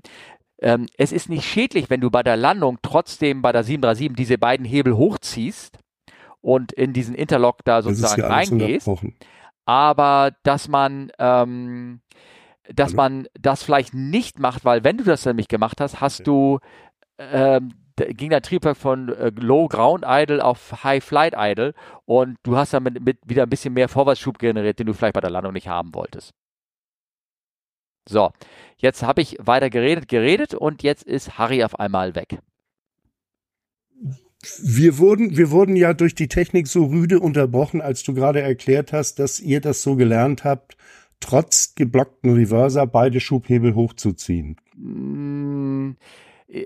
Nein, ich ähm, äh, wir, wir haben ich habe ähm, ge äh, gelehrt, nicht gelehrt, sondern ähm, wir, wir haben gesagt, du, du kannst beide hochnehmen, du kannst halt nur einen nicht aufziehen weiter, weil er ja im Interlock hängen bleibt sozusagen, weil du ja genau. keine Schuhe. Aber genau. wenn man das macht, dann muss man sich bewusst sein halt, dass wenn man versucht beide hochzuziehen, dann geht es nicht, weil man sich an beiden festhält, ja. weil der eine ist gelockt. Das heißt, man muss dann irgendwann nur einen hochziehen. Aber wenn man ja. den auf Schub ähm, rück, ähm, ja, wenn man den, die Schubumkehr aktiviert, dann geht der Flieger, also jedenfalls bei der 37 war das so, ging er von dem Ground Idle, von dem, ähm, von der niedrigen Ground Idle Drehzahl auf der höheren Flight Idle Drehzahl und hat damit ähm, die Drehzahl erhöht, aber nicht Umkehrschub gegeben. Das heißt, du hast praktisch das war jetzt nicht furchtbar schlimm, aber du hast praktisch deine Schubung, äh, du hast wieder ein bisschen mehr Vorwärtsschub gegeben bei der Landung und vielleicht wolltest du gerade das halt irgendwie nicht machen, ne? sozusagen. Genau. Ähm, es, es war aber auch mal eine Zeit lang so, bei älteren Flugzeugen, um ähm, Beschädigungen zu vermeiden, wurde der, der Reverse-Hebel mhm. ähm, per Draht mit dem Schubhebel äh, verbunden. Das bei den ganz alten war das so. Na, weil das halt alles rein mechanisch war und da wollte man nicht, wenn der Reverser geblockt ist, da wollte man auf jeden Fall vermeiden, dass da vorne einer den, den Reverse-Hebel hochzieht. Ja. Aber die Zeiten sind ja lange vorbei. Ja, ja, genau, genau, ja? genau. Auf jeden Fall ist das ein interessanter Fall. Also ähm, der, der Unter Untersuchungsbericht, ja, wie gesagt, der ist ja in Spanisch und irgendwie so richtig schlau wird man dann nicht, aber das ist eine Erklärung, die ich dafür habe, ne? dass er, dass er praktisch ähm, ja, äh, mehr Schubumkehr geben wollte und versehentlich Vorwärtsschub gegeben hat, sozusagen, auf seinem, ja, ja, auf ja. seinem System. Ja, weil ne? bei dem, also bei dem Bericht ist es so, dass mein äh, also für mein äh, Spanisch, äh, da, da, fehlt immer das Wort Cerveza. Also das habe ich doch nicht Ach so. gefunden. okay, alles klar. Gut, gut, gut, gut. Ähm, ich, hat, ich, hatte nur eine ganz Kleinigkeit noch aufgeschrieben. Das war ein Artikel, ähm, also gehen wir mal zum nächsten Thema über. Also, das sonst, ich hatte mal eine ganz, äh, einen Artikel darauf geschrieben mit, mit meiner persönlichen Unterschrift: Russian Airbus fliegt wieder. Ne? Ja, ja, ja, ja, ja, ja, das, das äh, Artikel aus der, ich kann den leider nicht aufrufen, wie gesagt, wir, bei mir ist das Internet total zusammengebrochen. Ich, wir machen jetzt über Mobilfunk hier alles. Ähm, äh, und mein Rechner geht auch nicht mehr. Das ist ganz merkwürdig hier. Also mein raschen Airbus. Ja, die, die Ilyushin, die Ilyushin 96, die kam irgendwann ein Jahr oder zwei, nachdem es den A340 gab. Ähm, in den 90er Jahren kam das Ding. Äh, ich habe den in Frankfurt damals ein paar Mal gesehen. Der hat sogar eine Treppe hinten, also mhm. so eine, so eine, wie bei der 727, so eine, so eine ausklappbare Treppe hat das. Also es ist ein, äh, das Ding ist halt, es wirkt irgendwie wie aus dem Vollen gefräst. Also das ist, äh, äh, das sollte so die die die russische Antwort zum Airbus sollte das darstellen. Ja, aber gleichzeitig Und, diese äh, Treppe, das ist ein schöner Hinweis. Das Ding war ja auch so gebaut, dass er trotzdem auf äh, Flughäfen operieren kann, die keine wirkliche Ground-Infrastruktur haben, weil Richtig, durch ja, diese ja. Treppe konntest du nämlich als Passagier einsteigen, da warst du aber erst unten im Frachtraum. Ja. Genau. genau. Dann hast du da deinen Koffer abgegeben und dann bist du eine Stufe rübergegangen und hast dich reingesetzt. Ist also ein, eigentlich ein irres Prinzip, also total charmant von der Seite her. Ja, wie in der Luftschifffahrt früher. Ja, ja. so.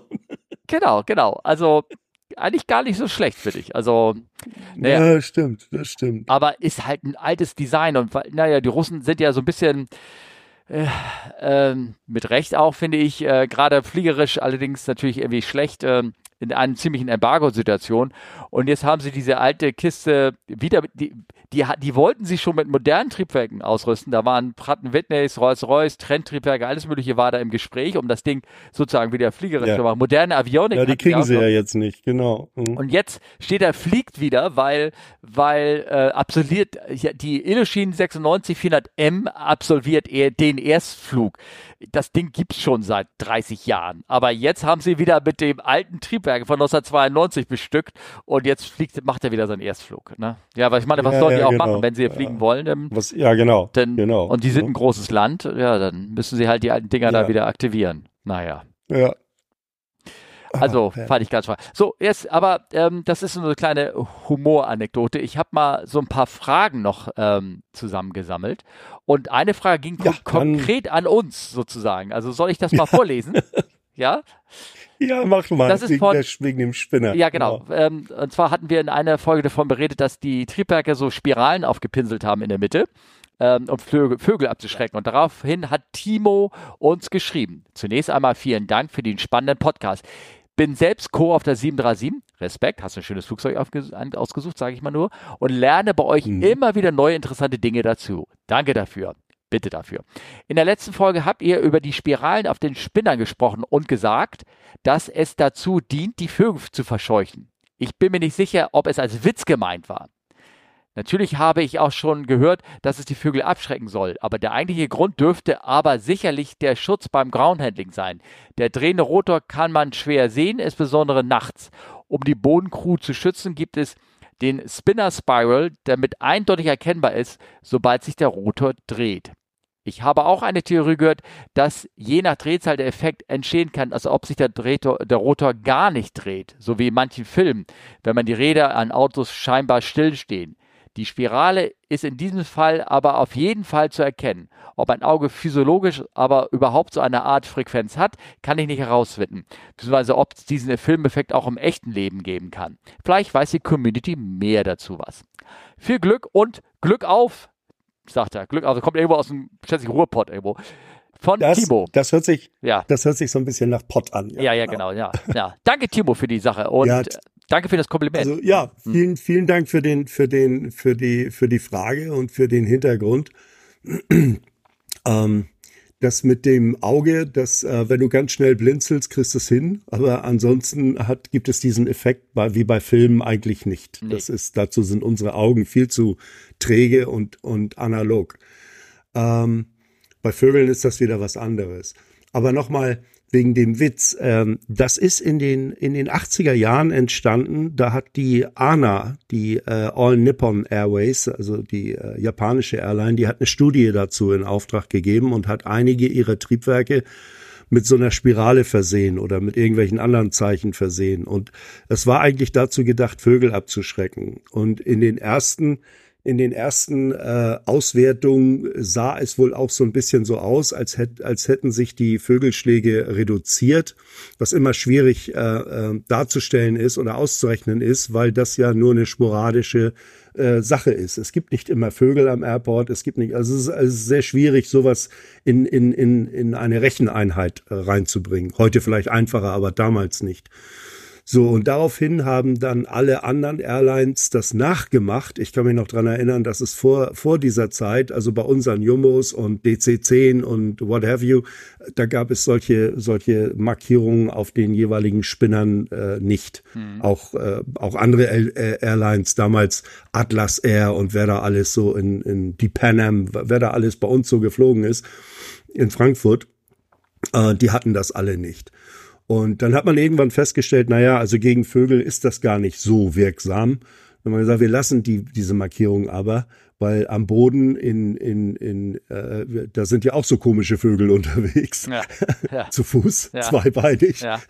Dann können wir die damit schützen. Also das ist, das ist richtig, aber es ist tatsächlich mal aus einer Studie entstanden, da ging es um Vogelschlag. Ja. Also äh, welche Vögel man damit jetzt abschreckt und abwehrt, sei mal dahingestellt. Ja. Das ist, äh, aber mit anderen Worten, aber, aber du hast so, also Timo, du hast uns da ähm, dazu gebracht, da nochmal nachzulesen und, äh, genau. und es war wirklich nicht als Witz gemeint, aber du hast in dem Sinne recht, nee, das so richtig einig ist man sich nicht, ne? wenn du das sagst, ob es was bringt oder nicht bringt, aber beweisen kann man es auch nicht. Ne?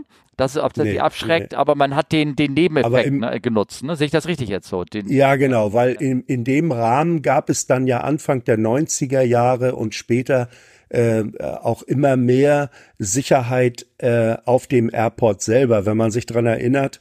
Ähm, ich habe das erste Mal eine gelbe Weste tragen müssen, das war so 2007. Mhm, ja. Und das war dann, als ich nach England bin. Davor sind wir einfach nur ganz normal in Uniform, weißes Hemd oder dunkle Uniform rumgelaufen. Also so gelbe Westen zum Beispiel, das kam auch da erst äh, so wirklich auf. Ja. Das ist auch irgendwo, ähm, muss das mal einer, wahrscheinlich auch wieder in den ostasiatischen Ländern, die da uns in solchen Dingen ja oft um einiges voraus sind. Ähm, wer, wer da nun der allererste war mit der gelben Weste, weiß ich auch nicht, aber das es wurde, es wurden dann immer mehr Sicherheitsmaßnahmen auch auf den Airports und auch äh, hinsichtlich der Ground Crews äh, äh, äh, äh, implementiert. Und da hat man dann gesagt, okay, dann auch bei neueren Flugzeugen lassen wir diese Markierung, weil das doch um einiges besser zu sehen ist, ob der Motor läuft oder nicht. Das, äh, das ist richtig. Hm. No? Okay, ja. Ja, aber schöne, schöne Frage oder schönes Feedback. Danke, Timo. War, das, das war, war, war klasse, muss ich sagen. Ne? Ähm, wir haben, äh, ich habe gestern noch gefragt, ähm, nächste Frage sozusagen, äh, gibt es aktuelle Fragen zu heute? Und da bekam ich eine Antwort von äh, MRMST, also von Mr. Mist oder irgendwie sowas, keine Ahnung, was das heißen soll. Ähm, Mr. Der, Mister. Genau, der, aber der hatte, der hatte gefragt, ja, zu welchen Themen denn? Und da habe ich gesagt, naja, Harry ist ein Techniker, ähm, da würde ich technische Fragen bevorzugen. Und dann kam diese Antwort zurück, gegebenenfalls, gegebenenfalls auf aktuelle Themen eingehen. Ähm, das versuchen wir die ganze Zeit zu machen. Gegebenenfalls ja. zum Beispiel Triebwerk-Handhabung im Winter. Hm. Also da du ja so hm. der Jet-Triebwerksmensch best sozusagen, ähm, ja. Gibt es da irgend, ja, genau, ne? Gibt es da irgendwas? ähm, klar, ich, man könnte jetzt auf kleine Motoren äh, Triebwerk angehen. Also da ist es mal mehr so das Warmlaufen-Thema bei dieses Cessnas und, und was oder ja. das, das, von Vergaservereisung und sowas. Aber das, aber gibt es da irgendwas bei Winterhandling bei großen Triebwerken irgendwie irgendwas? Ähm, ja, es gab mal eine Zeit lang, ähm, dass wenn ähm, äh, ein, ein Phänomen mehr oder weniger. Das war bei den all den Triebwerken, bei manchen mehr, bei manchen weniger, ähm, äh, bei den High-Bypass-Triebwerken, bei den neueren. Da hat sich im mhm. Winter äh, bildet sich da, wenn die lange in Idle laufen, nur in Idle ist das mhm. immer aufgetreten, gab es an der Hinterkante, an der hinteren Fläche der Fanblades eine Vereisung. Mhm. Also das, das gab, das gab es mal und da äh, oh, gab also es ohne, dann, dass es sichtbare, also ohne Nebel oder irgendwie sowas, sondern einfach so. Oh, ohne, oh, einfach so, okay. einfach so. Die Luftfeuchtigkeit ist dort kondensiert und gleich gefroren. Also mhm. das ist, äh, das ist, das ist dort äh, aufgetreten. Ansonsten habe ich zur Handhabung im Winter, außer dass man äh, Schnee aus dem Triebwerkseinlass entfernt, bevor angelassen wird oder sowas. Ähm, da gibt es eigentlich, da gibt es eigentlich wenig. Hm. Äh, also die Dinger sind so robust, ähm, äh, die im, Im Gegenteil, im Winter kalte Temperaturen, mehr Leistung, mehr, mhm. mehr Luftmasse, die du da durchschieben kannst. Ne? Ja. Eine dichtere Luft, die du durchschieben kannst. Ja, ne? ja, Und dadurch hast du, hast du äh, automatisch mehr Leistung. Aber ansonsten, äh, Handhabung ist so ein Wort, wo ich nicht wirklich was mit anfangen kann. Also wenn du äh, ein, ein Triebwerk im Winter, es wird nicht jetzt extra abgedeckt oder, oder irgend solche Dinge. Schon gar nicht im, im Transit. Wenn, wenn der Flieger zwei Stunden, zweieinhalb Stunden irgendwo steht, nee. ja, dann, dann, dann geht er auch so gleich wieder raus. Also, ja, ja. Ne, das Einzige, was mir da aufgefallen ist, das war mit diesem, mit diesem eingefallen ist, war mit diesem Frosting an den, an den Hinterkanten der, der, äh, der Fanblades. Das gab es mal eine äh, ne, ne Zeit lang. Ähm, da hat man dann gegengewirkt, dass man äh, mehr Power schiebt oder oder irgend sowas. Also ne, die die Fanblade Icing kann man mal nachgucken. Ja. Das das gab's mal eine Zeit lang. Ja, also für uns, äh, da äh, wurde ja als Sicherheitsmaßnahme, obwohl ich davon das nie bemerkt habe, nie irgendwie mitbekommen habe oder irgendwas, dass, ähm, mhm. dass man halt, wenn äh, die Bedingung für eine Eisung aus Cockpit-Sicht da ist, also Sicht geringer als 1,5 Kilometer und was es da also gab, dass man, ja, dann, ja, ja. dass man dann am Boden unter Icing Condition erstmal einen kleinen Mini-Run-Up, so ein Static 20 Sekunden lang Power stehen lassen musste auf der Runway. Genau damit man dann im Ice-Shedding machte, das ist damit diese Eisbrocken dann wegfliegen, auch tatsächlich, um nicht Ge beim Start dann wegfliegen. So, so ne? Genau, ja. ganz genau. Ja, das, ganz das. genau. Und das muss man aber den Tower Bescheid sagen, dass er weiß, dass man nicht da gleich einen Rolling Takeoff macht, ja. sondern dass man da jetzt noch 10 Sekunden, 15 Sekunden steht und dann hat man irgendwann das Verfahren so angepasst, dass man gesagt hat, okay, ich ähm, ähm, machst du mehr Runway, du, du, du rollst, während dieses Runway Run-Up machst, machst du, rollst du bis 30 Sekunden, 30 Knoten schon mal an und dann gibst du erst Vollgas. Da gab es auch so, so genau. Verfahren, so ein bisschen das, um das genau, anzupassen. Genau. Und um da gleich äh, äh, vielleicht eine andere Frage äh, die da kommen könnte. Warum nimmt man nicht einfach Engine Anti-Ice? Mhm. Engine Anti-Ice ist am Boden äh, nur unter bestimmten Voraussetzungen zuschaltbar, weil äh, du der Flieger, das ist ein, eine der Voraussetzungen, dass der Flieger in der Luft ist, dass mhm. das Engine Anti-Ice überhaupt eingeschaltet werden kann.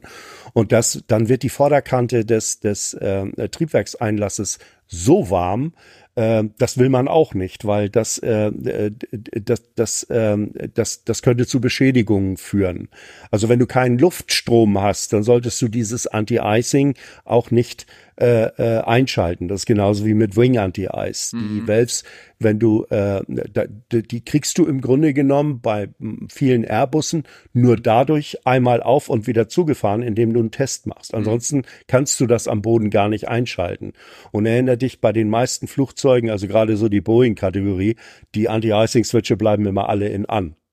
Ja. Weil ja, das System selber regelt, wann es das einschaltet und wann nicht. Das ist also, da, da gibt's noch jede Menge Automatik dahinter. Also das, aber am Boden jetzt zu sagen, okay, wir schalten mal kurz Engine Anti-Ice ein durch die erwärmte äh, äh, Triebwerksverkleidung äh, und, und Lufteinlass, äh, nee, das erstens hat es nicht den, den gewünschten Effekt. Und zum anderen ist es so, dass du dir dann vorne den Triebwerkseinlast vielleicht, vielleicht auch noch verglöst. Ja. Also das, das ist wirklich warme, sehr warme Luft, die da vorne reingeleitet wird. Ja, ja, ne? Ja, vor allem, es würde ja an den Fanblades nichts äh, ändern, ne, wenn die vereisen, weil das heizt nee. ja wirklich nur den Einlass. Wobei bei der 3.7, ich bin mir nicht sicher, da konntest du, durftest du die am Boden Engine NDIs einschalten. Das durftest du machen. Aber es wurde wirklich, es wurde nur warm, es wurde nicht heiß und die Tragflächen, die, die Flügelvorderkanten, die durftest du definitiv nicht äh, anmachen. Ja, genau, genau. Ja genau. So, und ähm, was wollte ich? Oh, ich glaube, ich kriege hier langsam wieder Internet auf meinen Rechner, aber wir machen jetzt so weiter.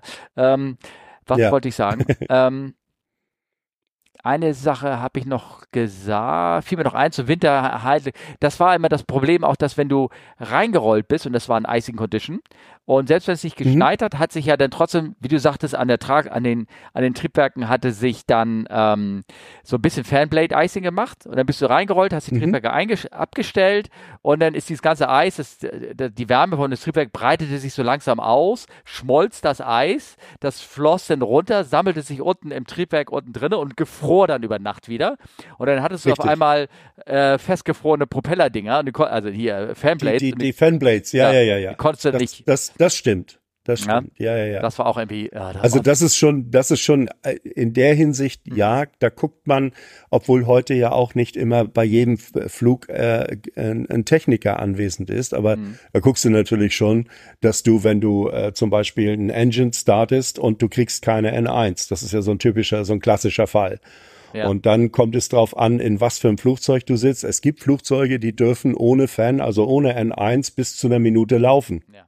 Das gibt, das gibt es. Ja. Aber wenn der Fan gar nicht kommt, äh, dann besser wieder gleich wieder aus. Ja, genau. Da erstmal jemand hinschicken, ne? Mach uns mal die Fanblades frei. Ja. Und äh, dann, äh, dann geht die wilde Fahrt dann los. Ne? Also Hand auf Herz, so richtig vermisse ich die Winterops nicht. Nein. nein, nein, nein. Ich, ich, Steffen, ich, ich auch nicht. Wie gesagt, ne? drei Wochen Temper, da magst du keine Winterops mehr. Ne? Aber es kommt auch nicht zu. Also jetzt Ende des ja. Monats, da darf ich hier in ja. Frankfurt noch mal ein bisschen, äh, ja, ne, das ja. ist dann schon so halbe Winterops. Ne? Also mit Enteisen und dieses Ganze und äh, dann stehst du falsch und kriegst diesen Sprühnebel ab und mhm.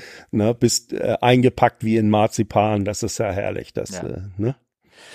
Ja, ähm, dann hat Enrico eine, eine Frage gestellt. Ich, also ich hoffe, Mr. Mr. Mister, ähm, dass ähm, wir deine, deine Frage so ein bisschen angerissen haben, die dann sehr unspezifisch waren.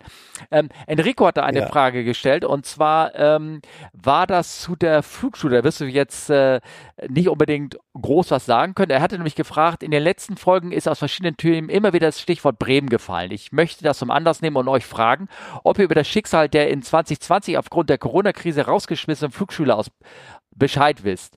Was ist aus denen geworden und wie hat sich die, das Thema Ausbildung bei der Lufthansa-Seite generell entwickelt? Die Einschätzung über den Pilotendarf der nächsten Jahre war war ja offensichtlich ungenau. Und die Einschätzung des gesamten Personals ist ungenau, wenn ich das mal so sagen darf. Ne? Ähm, ja. Gut, also ich würde ja gar nicht, ich, ich habe also einen Kollegen gefragt, der definitiv mit der Auswahl ähm, ähm, mit der Kommission oder mit der Auswahlkommission zu tun hat. Und der hat mir gesagt, dass letztendlich jetzt alle wieder in der Ausbildung sind, ausgespult sind und der letzte Lehrgang geht jetzt demnächst, ähm, ist fertig und wird dann auch versucht, in, auf die Linie zu bekommen. Ähm, ich weiß, dass die Kollegen teilweise klagen mussten, leider, ähm, um die Ausbildungskosten, die, die ihm versprochen worden war, abzunehmen, auch wirklich abgenommen worden äh, sind. Es gab mhm. so einige hin und her. Es wurde nicht nett grundsätzlich umgekommen. Generell, wie die Firma, die ganze Gruppe ja braucht sie 2000 Piloten. Die brauchen, brauchen sowieso Personal. Jeder braucht irgendwie Personal ohne Enge. Und die brauchen, habe ich gerade so eine, so so ein, so ein, so ein Ding, ja, wir, wir brauchen irgendwie 2000 Piloten werden gesucht, also in der Gruppe irgendwie ist immer die Frage, wo ja. sollen die hin, wer soll die bekommen ja. und vor allen Dingen, ja, wie sollen die ausgebildet werden? Ich weiß aber, dass zum Beispiel äh, man die Betriebssprache äh, bei einer neuen Group, die schon wieder gegründet worden ist, ähm, man, man merkt so ein bisschen, so ein bisschen, man, ein bisschen Unterton bei mir raus. Naja, wir beide, wir gucken uns an, wir sind arbeiten für oder haben gearbeitet für eine deutsche Firma und jetzt wird die Betriebssprache bei einem Betrieb ähm, Antrag gestellt, ähm, auf Englisch umzustellen. Also dann weiß man, wo der Hase ja. läuft, ne, sozusagen. Ja, genau. Genau. genau. Also, genau. Aber ob das, ob das so die großartigen Probleme löst, weiß ich nicht, denn der Pilotenbedarf, äh, das weiß ich, ist weltweit sehr hoch. Ja. Äh, es ist nicht nur bei, bei, bei, bei Lufthansa oder bei Swiss, bei Auer, bei, ja. bei Air France. Überall werden Piloten gesucht. Und die, äh, äh, die nächste äh, Geschichte ist, dass äh, auch auf der Technikseite äh, haben wir äh, sehr, sehr großen äh, ähm, äh, Manpower-Bedarf. Mhm. Und ähm, ich habe das ja schon mal angesprochen. Also selbst wenn du mit deiner mit deiner äh, Ausbildung äh, mit der mit der eigentlichen Lehre fertig bist, ja. dann brauchst du circa sieben bis zehn Jahre, bis du so weit bist, dass du ein, zwei oder drei Muster äh, vollständig alleine äh, bearbeiten kannst. Also äh, das ist ein sehr, sehr langer Weg, um, um, um da das Personal wieder aufzustocken. Mhm. Ne? Ja. Und nun, äh, da gibt es, ach, da gibt es jede Menge Projekte und, und äh, Sachen, die da zurzeit diskutiert und eventuell gemacht werden. Ähm, also da, das, da schauen wir mal, wo die Reise hinführt. Das ist, äh, weil der Personalmangel Ja, genau. Also äh, wieder kleine Pause, Internet geht wieder, ähm, äh, kleiner Bruch. Ja, genau. Also wie das mit der Personalsituation ist, das ist ähm, alles schwierig. Ähm, ich habe jetzt, jetzt, ich gehe mal ganz kurz in Lästern. Also das ist nicht mein Ton, ne? Mhm. Äh, sondern das ist der Ton von äh, jemand anderem, der gesprochen ist, der so ein bisschen verknatschter ist. Und der hat gesagt, die Firma hat ja gerade sehr, sehr, sehr viel Gewinn gemacht. Ne? Mhm. Und wie sagt er, und man denkt, das ist die Leistung des Managements. Aber ich bin der festen Überzeugung, das brummt gerade gerade Sodaladen. Das ist einfach, weil die Leute weiter fliegen und Tickets kaufen. Richtig. Da sagt er, das hat wenig mit dem Management zu tun, Richtig. sondern die also, haben einfach nur, deren Leistung ist es vielleicht durch die Corona-Krise gekommen zu sein.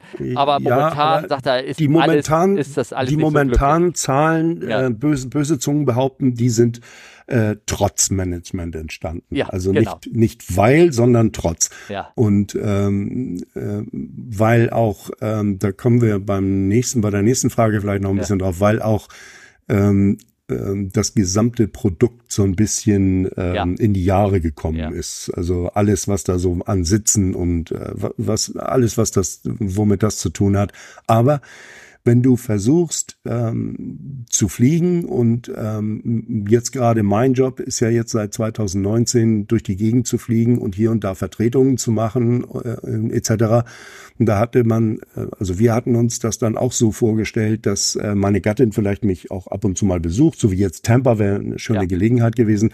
Vergiss es einfach du kommst nicht mit. Ja. Du kannst, du kannst, also äh, diese, dieses, äh, äh, die, die, die äh, äh, Fliegerei für Angehörige oder für überhaupt für Bedienstete, ähm, das ist äh, ein, ein, fast eine unmögliche Geschichte. Mhm. Das ist also ja. sehr, sehr schwierig, ja. sagen wir mal so. Ja, okay. Ja. Ach ja, gut. Ähm, also Enrico, das war, ähm, das war die Frage. Achso, dann hat er noch eine, eine, eine zweite, wechseln wir mal das Thema. Das, das Wegen Mexiko, ganz genau. Ja, genau. Das, ist, und, das ist viel interessant. Genau, und zwar, ähm, das fand ich auch spannend. Ähm, wir haben, ich habe mit Olli über den neuen Flughafen von Mexiko gesprochen. Ich weiß, warst du mal in Mexiko?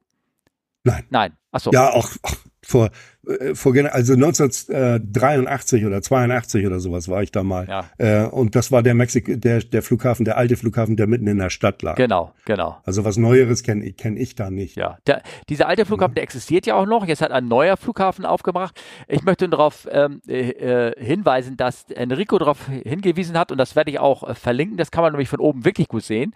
Er hat mhm. ihm geschrieben, folgendes. Außerdem spracht ihr auch einmal über den neuen Flughafen bei Mexiko-Stadt. Da gab es ja vor gar nicht allzu langer Zeit einmal einen spektakulären, milliardenschweren Flughafenneubau in äh, Texoco, welcher dann in der Rohbaustatus aufgegeben wurde und jetzt im wahrsten Sinne des Wortes versinkt. Sumpfiger Untergrund, tolle Bilder bei Google Maps. Äh, ja, ich ne? ich habe es geguckt, du kannst von oh oben sehen, kannst alles noch so ein bisschen nachgucken und sowas. Ne? Ähm, man müsste mal über das Projekt genau nachlesen, was da schiefgegangen ist, ob, einfach, ob sie den falschen Untergrund gewählt haben oder irgendwas. Keine da könnte man ja. wunderbar diese End of the World Filme da, diese oder Zombie-Filme oder sowas ja. drehen, wenn du dir das anguckst. Oh, herrlich. Ja, genau.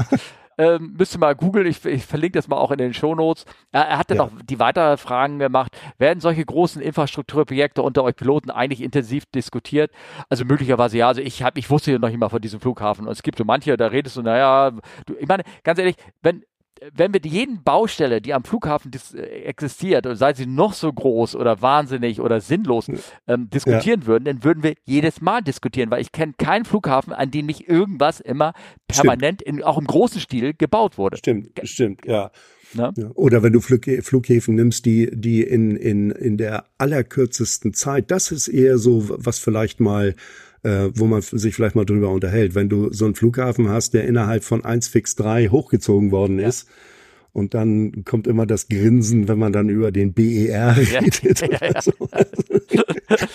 ja, ja, ja, ja, genau. Ja, das, genau. Es gibt, es gibt Flughäfen, die sind innerhalb von zwei Jahren gebaut worden und die sind äh, richtig äh, modern und alles.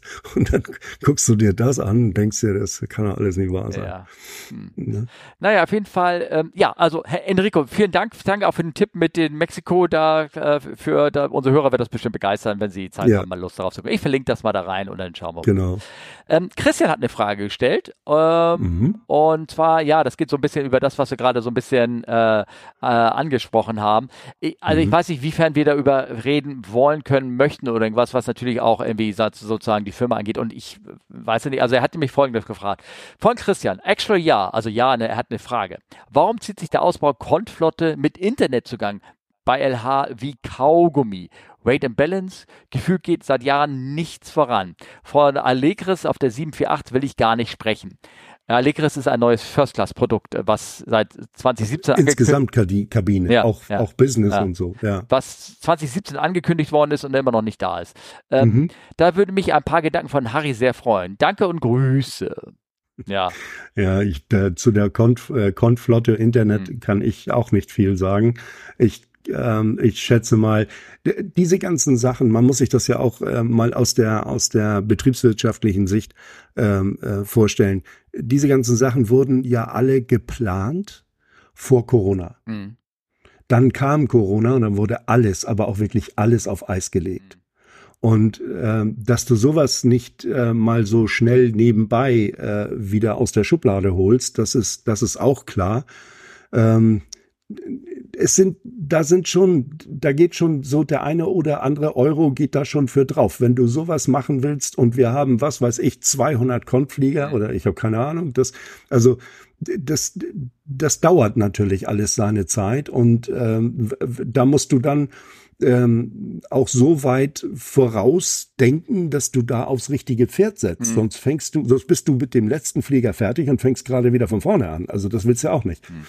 Also ich kann mir schon vorstellen, dass das dass, ähm, äh, dass das nicht so schnell geht. Die Allegis-Geschichte, da gibt's in der Presse genügend ja. äh, mhm. Sachen und, und chemische Artikel und so weiter und so fort.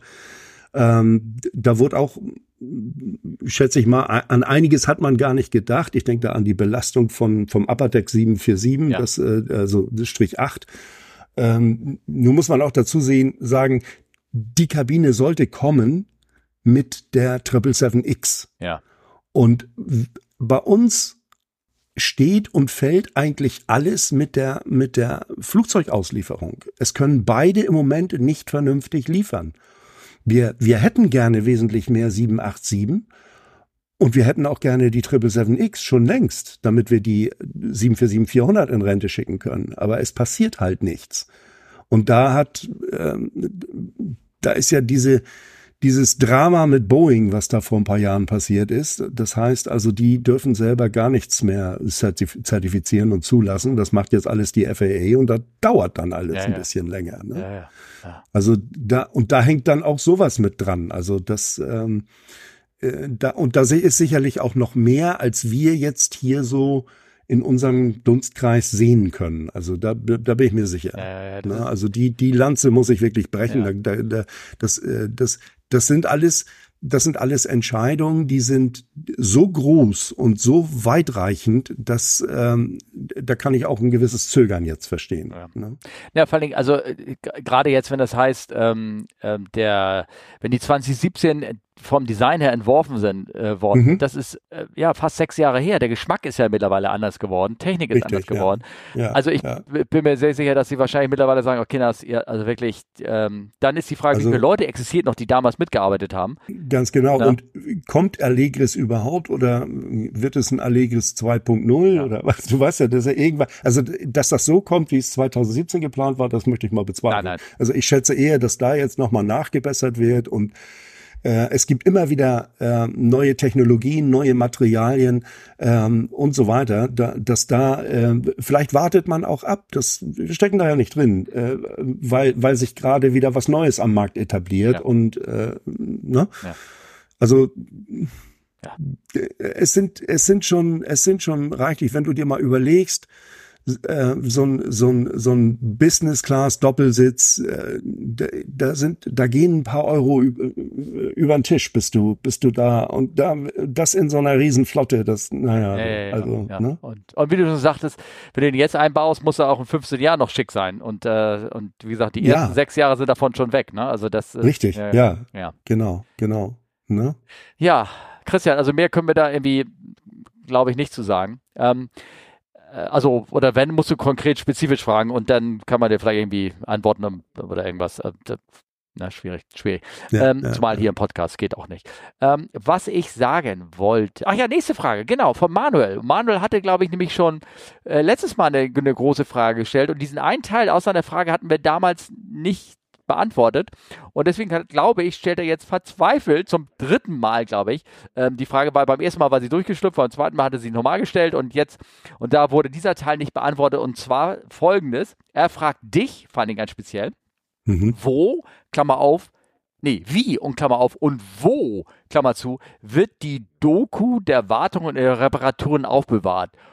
Und dem nächsten Besitzer übergeben. Also wenn, wenn ja. so ein Flieger verbaut wird, äh, oder verkauft wird, besser gesagt, nicht verbaut, verkauft wird. Also dazu, Manuel, ist es so, dass ähm, jede, jede Wartungsarbeit am Flugzeug wird dokumentiert und diese Dokumente, die gehen alle in ein Archiv. Und es gibt über alle? jedes. Wirklich alle? Alle? Alle. Alle. Alle. Okay. Ausnahmslos alle, weil es gibt dort auch Fristen seitens des Gesetzgebers, seitens des LWA und seitens der EASA. Musst du Wartungsdokumente, die, also über Dinge, die Wartung, die am Flugzeug stattgefunden hat, musst du so und so viele Jahre aufbewahren. So. Das heißt, ähm, es geht erstmal alles an ein Archiv. Ähm, ob das jetzt noch äh, von der jeweiligen Firma selber betrieben wird oder ob das schon ausgelagert ist, das weiß ich jetzt nicht. Ich weiß jedenfalls, dass, äh, dass das Ganze jetzt äh, auch digital ist. Also diese, diese Dokumente werden digitalisiert mhm. und in Zukunft kommen ja sowieso digitales Logbook und sowas. Ähm, das wird alles aufbewahrt. Und dann gibt es für jedes Flugzeug eine Lebenslaufakte. Ja, okay. Die wird dann aber, bevor so ein Flugzeug verkauft wird, ähm, eventuell nochmal entflöht, äh, weil sonst ist dies, das Ding einfach viel zu umfangreich. Mhm. Also du musst ja nicht jeden kleinen äh, Ramp-Check oder, oder Weekly-Check oder sowas. Das, da geht es eher um die großen Ereignisse ähm, und was dort für Befunde waren und so weiter und was man gefunden hat, was man, was man gemacht, was man instand gesetzt hat und, und, und so. Aber es gibt tatsächlich über jedes Flugzeug eine Lebenslaufakte und die wird, äh, die wird im Archiv im, äh, äh in, in der Firma geführt. Okay. Und ist es, ähm, das frage ich jetzt, ist es alles immer noch Papier oder gibt es bei vielen Sachen, dass du da einfach nur, ich sag mal, sowas Hochmodernes wie eine gebrannte DVD oder sowas reinlegst? Also ja, sicher. Ähm, ähm, der, im, es war, fangen wir von vorne an, es war im Grunde genommen immer Papier. Hm. Das war ein Riesenarchiv mit Tausenden von Ordnern und alles in Papier und alles abgeheftet. Und dann ist man irgendwann dazu übergegangen, das Ganze zu digitalisieren, also als PDF. Und ob das jetzt auf, ähm, auf DVDs oder auf ähm, SD-Karten oder you name it, ähm, ich würde ähm, diese, diese ähm, SD-Festplatten oder SD-Karten mhm. äh, vorziehen ja. vor DVDs, weil ja. DVDs haben auch eine, eine Lifespan, die ist nicht so besonders ja. gut. Alles hat eine ne? Lifespan, ne? auch eine, Alles hat, HDD hat eine Lifespan. auch die SD, also die die die äh, Solid States, die haben auch eine Lifespan. Also das äh, deshalb ähm, wer daheim einen Computer hat, ähm, auch die auch das einmal, dass man überhaupt ein Backup hat und das Backup muss man auch irgendwann nach ein paar Jahren austauschen. Ja, ne? deswegen, ne? also ich, wahrscheinlich ist das, dass es so viel Papier ist oder ganz zum Schluss, oder dass man meinetwegen die Doku dann ganz zum Schluss schlichtweg einfach ausdruckt ja. und dem neuen Besitzer mitgibt das äh, oder sagt hier die die keine Ahnung hier sind die Daten in in, in SD-Form und wir empfehlen mhm. die dir gleich auszudrucken oder zu kopieren oder zu archivieren oder irgendwie sowas. Ja, ich, ne? vielleicht vielleicht ist das auch ja. von vornherein so strukturiert, dass ja. es einen Ordner gibt, wo alles drin ist und einen Ordner äh, äh, der dafür gedacht ist, falls das Flugzeug mal verkauft wird. Das kann man ja von ja. vornherein digital auch so machen. Ja, genau. Ne? Ja. Aber da gibt es ein extra Archiv, ein, eine Archivabteilung äh, äh, dafür, ähm, äh, das ist ähm, zum Beispiel auch so, wenn du ähm, Wartungsarbeiten ähm, im Ausland äh, machst, du wechselst einen Reifen oder irgendwas. Ja. Diese Logbuchseite, die scannst du ein und schickst die ans Archiv. Ja. Also das, das ist, äh, das ist, äh, früher war das auch ein bisschen anders, aber das ist jetzt sogar schon so, dass wir selber im Ausland irgendwelche Arbeiten, die wir gemacht haben, dass wir die Dokumentation darüber ans Archiv schicken. Und ne? wo, wo geht das eigentliche Papier denn hin? Was du da trotzdem, was ja trotzdem händisch, falls teilweise noch im TLB ausgefüllt, wo, wo geht das, das denn? Das, äh, äh, wenn du das, wenn du das, ähm, ähm, das LBA sagt so, entweder du bewahrst das Papier drei Monate auf oder sechs Monate, da gibt es verschiedene Fristen zu verschiedenen Dingen. Mhm. Ähm, oder wenn du, äh, wenn du eine digitale Kopie hast davon und die ist gut lesbar. Ja. Das, das gut lesbar ist auch noch enger um, um, um, umschrieben, wie genau und was genau. Also es muss alles sehr gut lesbar sein. Ja. Wenn du das hast, dann kannst du die, die äh, Papierkopie wegschmeißen. Ah, okay. Und das wird auch, das wird auch meistens so gemacht. Ja, okay. Wir haben alle auf unserem Telefon ein, ein ähm, so einen kleinen Scanner, also womit du ein, äh, ein PDF, also ein, ein äh, Blatt Papier ein, einscannen kannst und äh, äh, speicherst dann als PDF ab. Mhm. Ähm, und damit, das reicht, das reicht dann völlig aus. Mhm. Das schickt man sich dann selbst zur E-Mail oder wie auch immer du das machst, da gibt's verschiedene Wege. Ähm, das, das reicht dann aus. Mhm. Okay, cool. Ja, spannend. spannend. Ne? Ja, ich hoffe, Manuel, wir haben deine, deine Frage damit beantwortet. Ähm, so ein bisschen, also es wird alles dokumentiert und, und vielleicht teilweise auch in Papierform aufbewahrt und teilweise auch in normalen äh, äh, Medien. Und ähm, achso, das ist eine Frage. Gibt es da irgendein spezielles, strukturiertes ähm, Maintenance-Protokoll? Äh, also so ein, ist es, ist es alles nach welchen, äh, oder anderen Worten gesagt, ähm, gibt es da ein Programm oder äh, ähm, was speziell für Archivierung von technischen Sachen irgendwie zugeständig ist, was meinetwegen auch eine eigene Entwicklung ist von der Firma oder ähm, Das oder, gibt es sicherlich, ja. aber damit haben wir eigentlich nichts zu tun. Du wir hast nur deine Eingabemaske und dann fertig. Ne? Genau, wir ja. schicken alles ans Archiv entweder in Hardcopy oder eingescannt und ähm, äh, dort irgendwo in einem Keller sitzt dann einer ja. und der sortiert das. Ja, okay, gut. Also stellt man sich das vor, aber ja. das also das wird das wird dort ja, alles äh, ähm, aufbewahrt und archiviert. Ja. Ne? Ich meine, wenn es einen interessiert, es ist ja oft alles noch angelehnt, so ein bisschen zumindest noch an dieses alte Telex-Format, ne, mit genau. Station-Adresse und äh, ne, also das LHR, SW und dann äh, wo das hingehen soll und dann das Format, wann welcher Check irgendwie so so ein praktisch wie so ein normiertes Farben äh, sowas gibt es praktisch immer noch, ne? Oder? So, nee, das, das ist heutzutage alles schon über E-Mail. Achso, ja, aber das geht alles schon okay. über E-Mail. Ja, ne? gut. Aber ist, nee, was ich damit sage, das geht über E-Mail, aber ähm, so die viele Codes sind die gleichen geblieben noch. Die, die Codierung, wann was wo wie gemacht ja, ja, ja, ja, ja, ja, genau. Das stimmt, ja. Okay, ja, ja. Gut. Gut, oh Gott, jetzt, äh, das war eine schwierige Sendung in dem Sinne, weil wir ein bisschen mit technischen Schwierigkeiten zu kämpfen hatten während der Aufnahme. Also nicht nur dem, dem Presslufthammer im Hintergrund bei es dir. Wird, es ja. wird nie langweilig, ja, Steffen. Genau. Also ich. genau.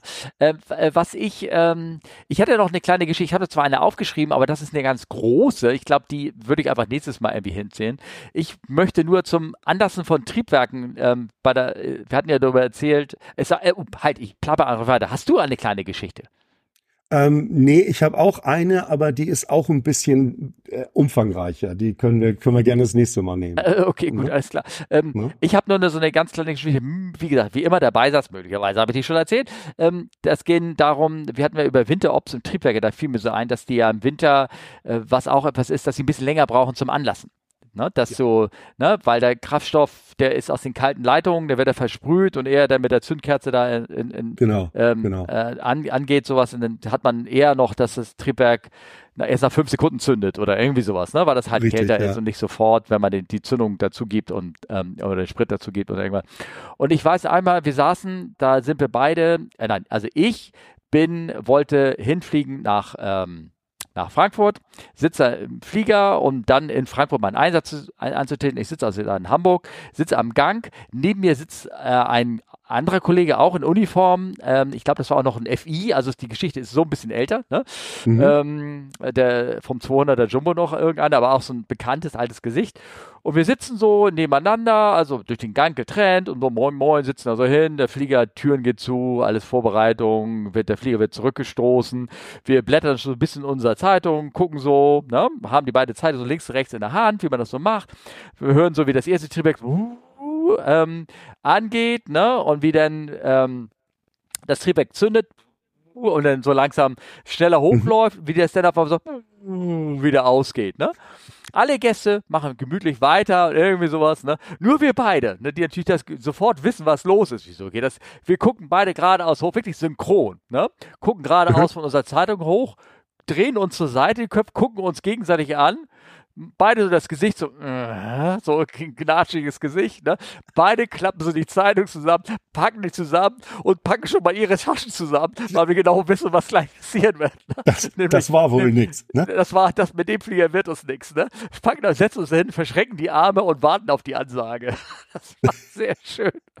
Und alle so tüdeln weiter und so, keiner bemerkt das. Die Kabinenkollegen auch, die gucken auch so, mm, machen so ein grimmiges Gesicht, ne? Weil genau wissen, das war's, die Reise. Und kurz danach kam die Ansage, meine Damen und Herren, bla blub, und ja. wir rollen wieder zurück. Oder ja, ja, genau, genau. Das fand ich nur so. Und das war im Winter und irgendwas war da im Winter. Der Triebwerk ging hoch und dann war es ein Hotstart und dann musste er wieder abbrechen und dann musste ja, ja, mal eine Untersuchung gemacht werden oder irgendwie sowas. Und, mm. Ach, herrlich, das war sehr schön. War, war, war sehr nett. War sehr nett. Oh, Ach ja, Kinder. Äh. Ähm, machen wir den Sack zu?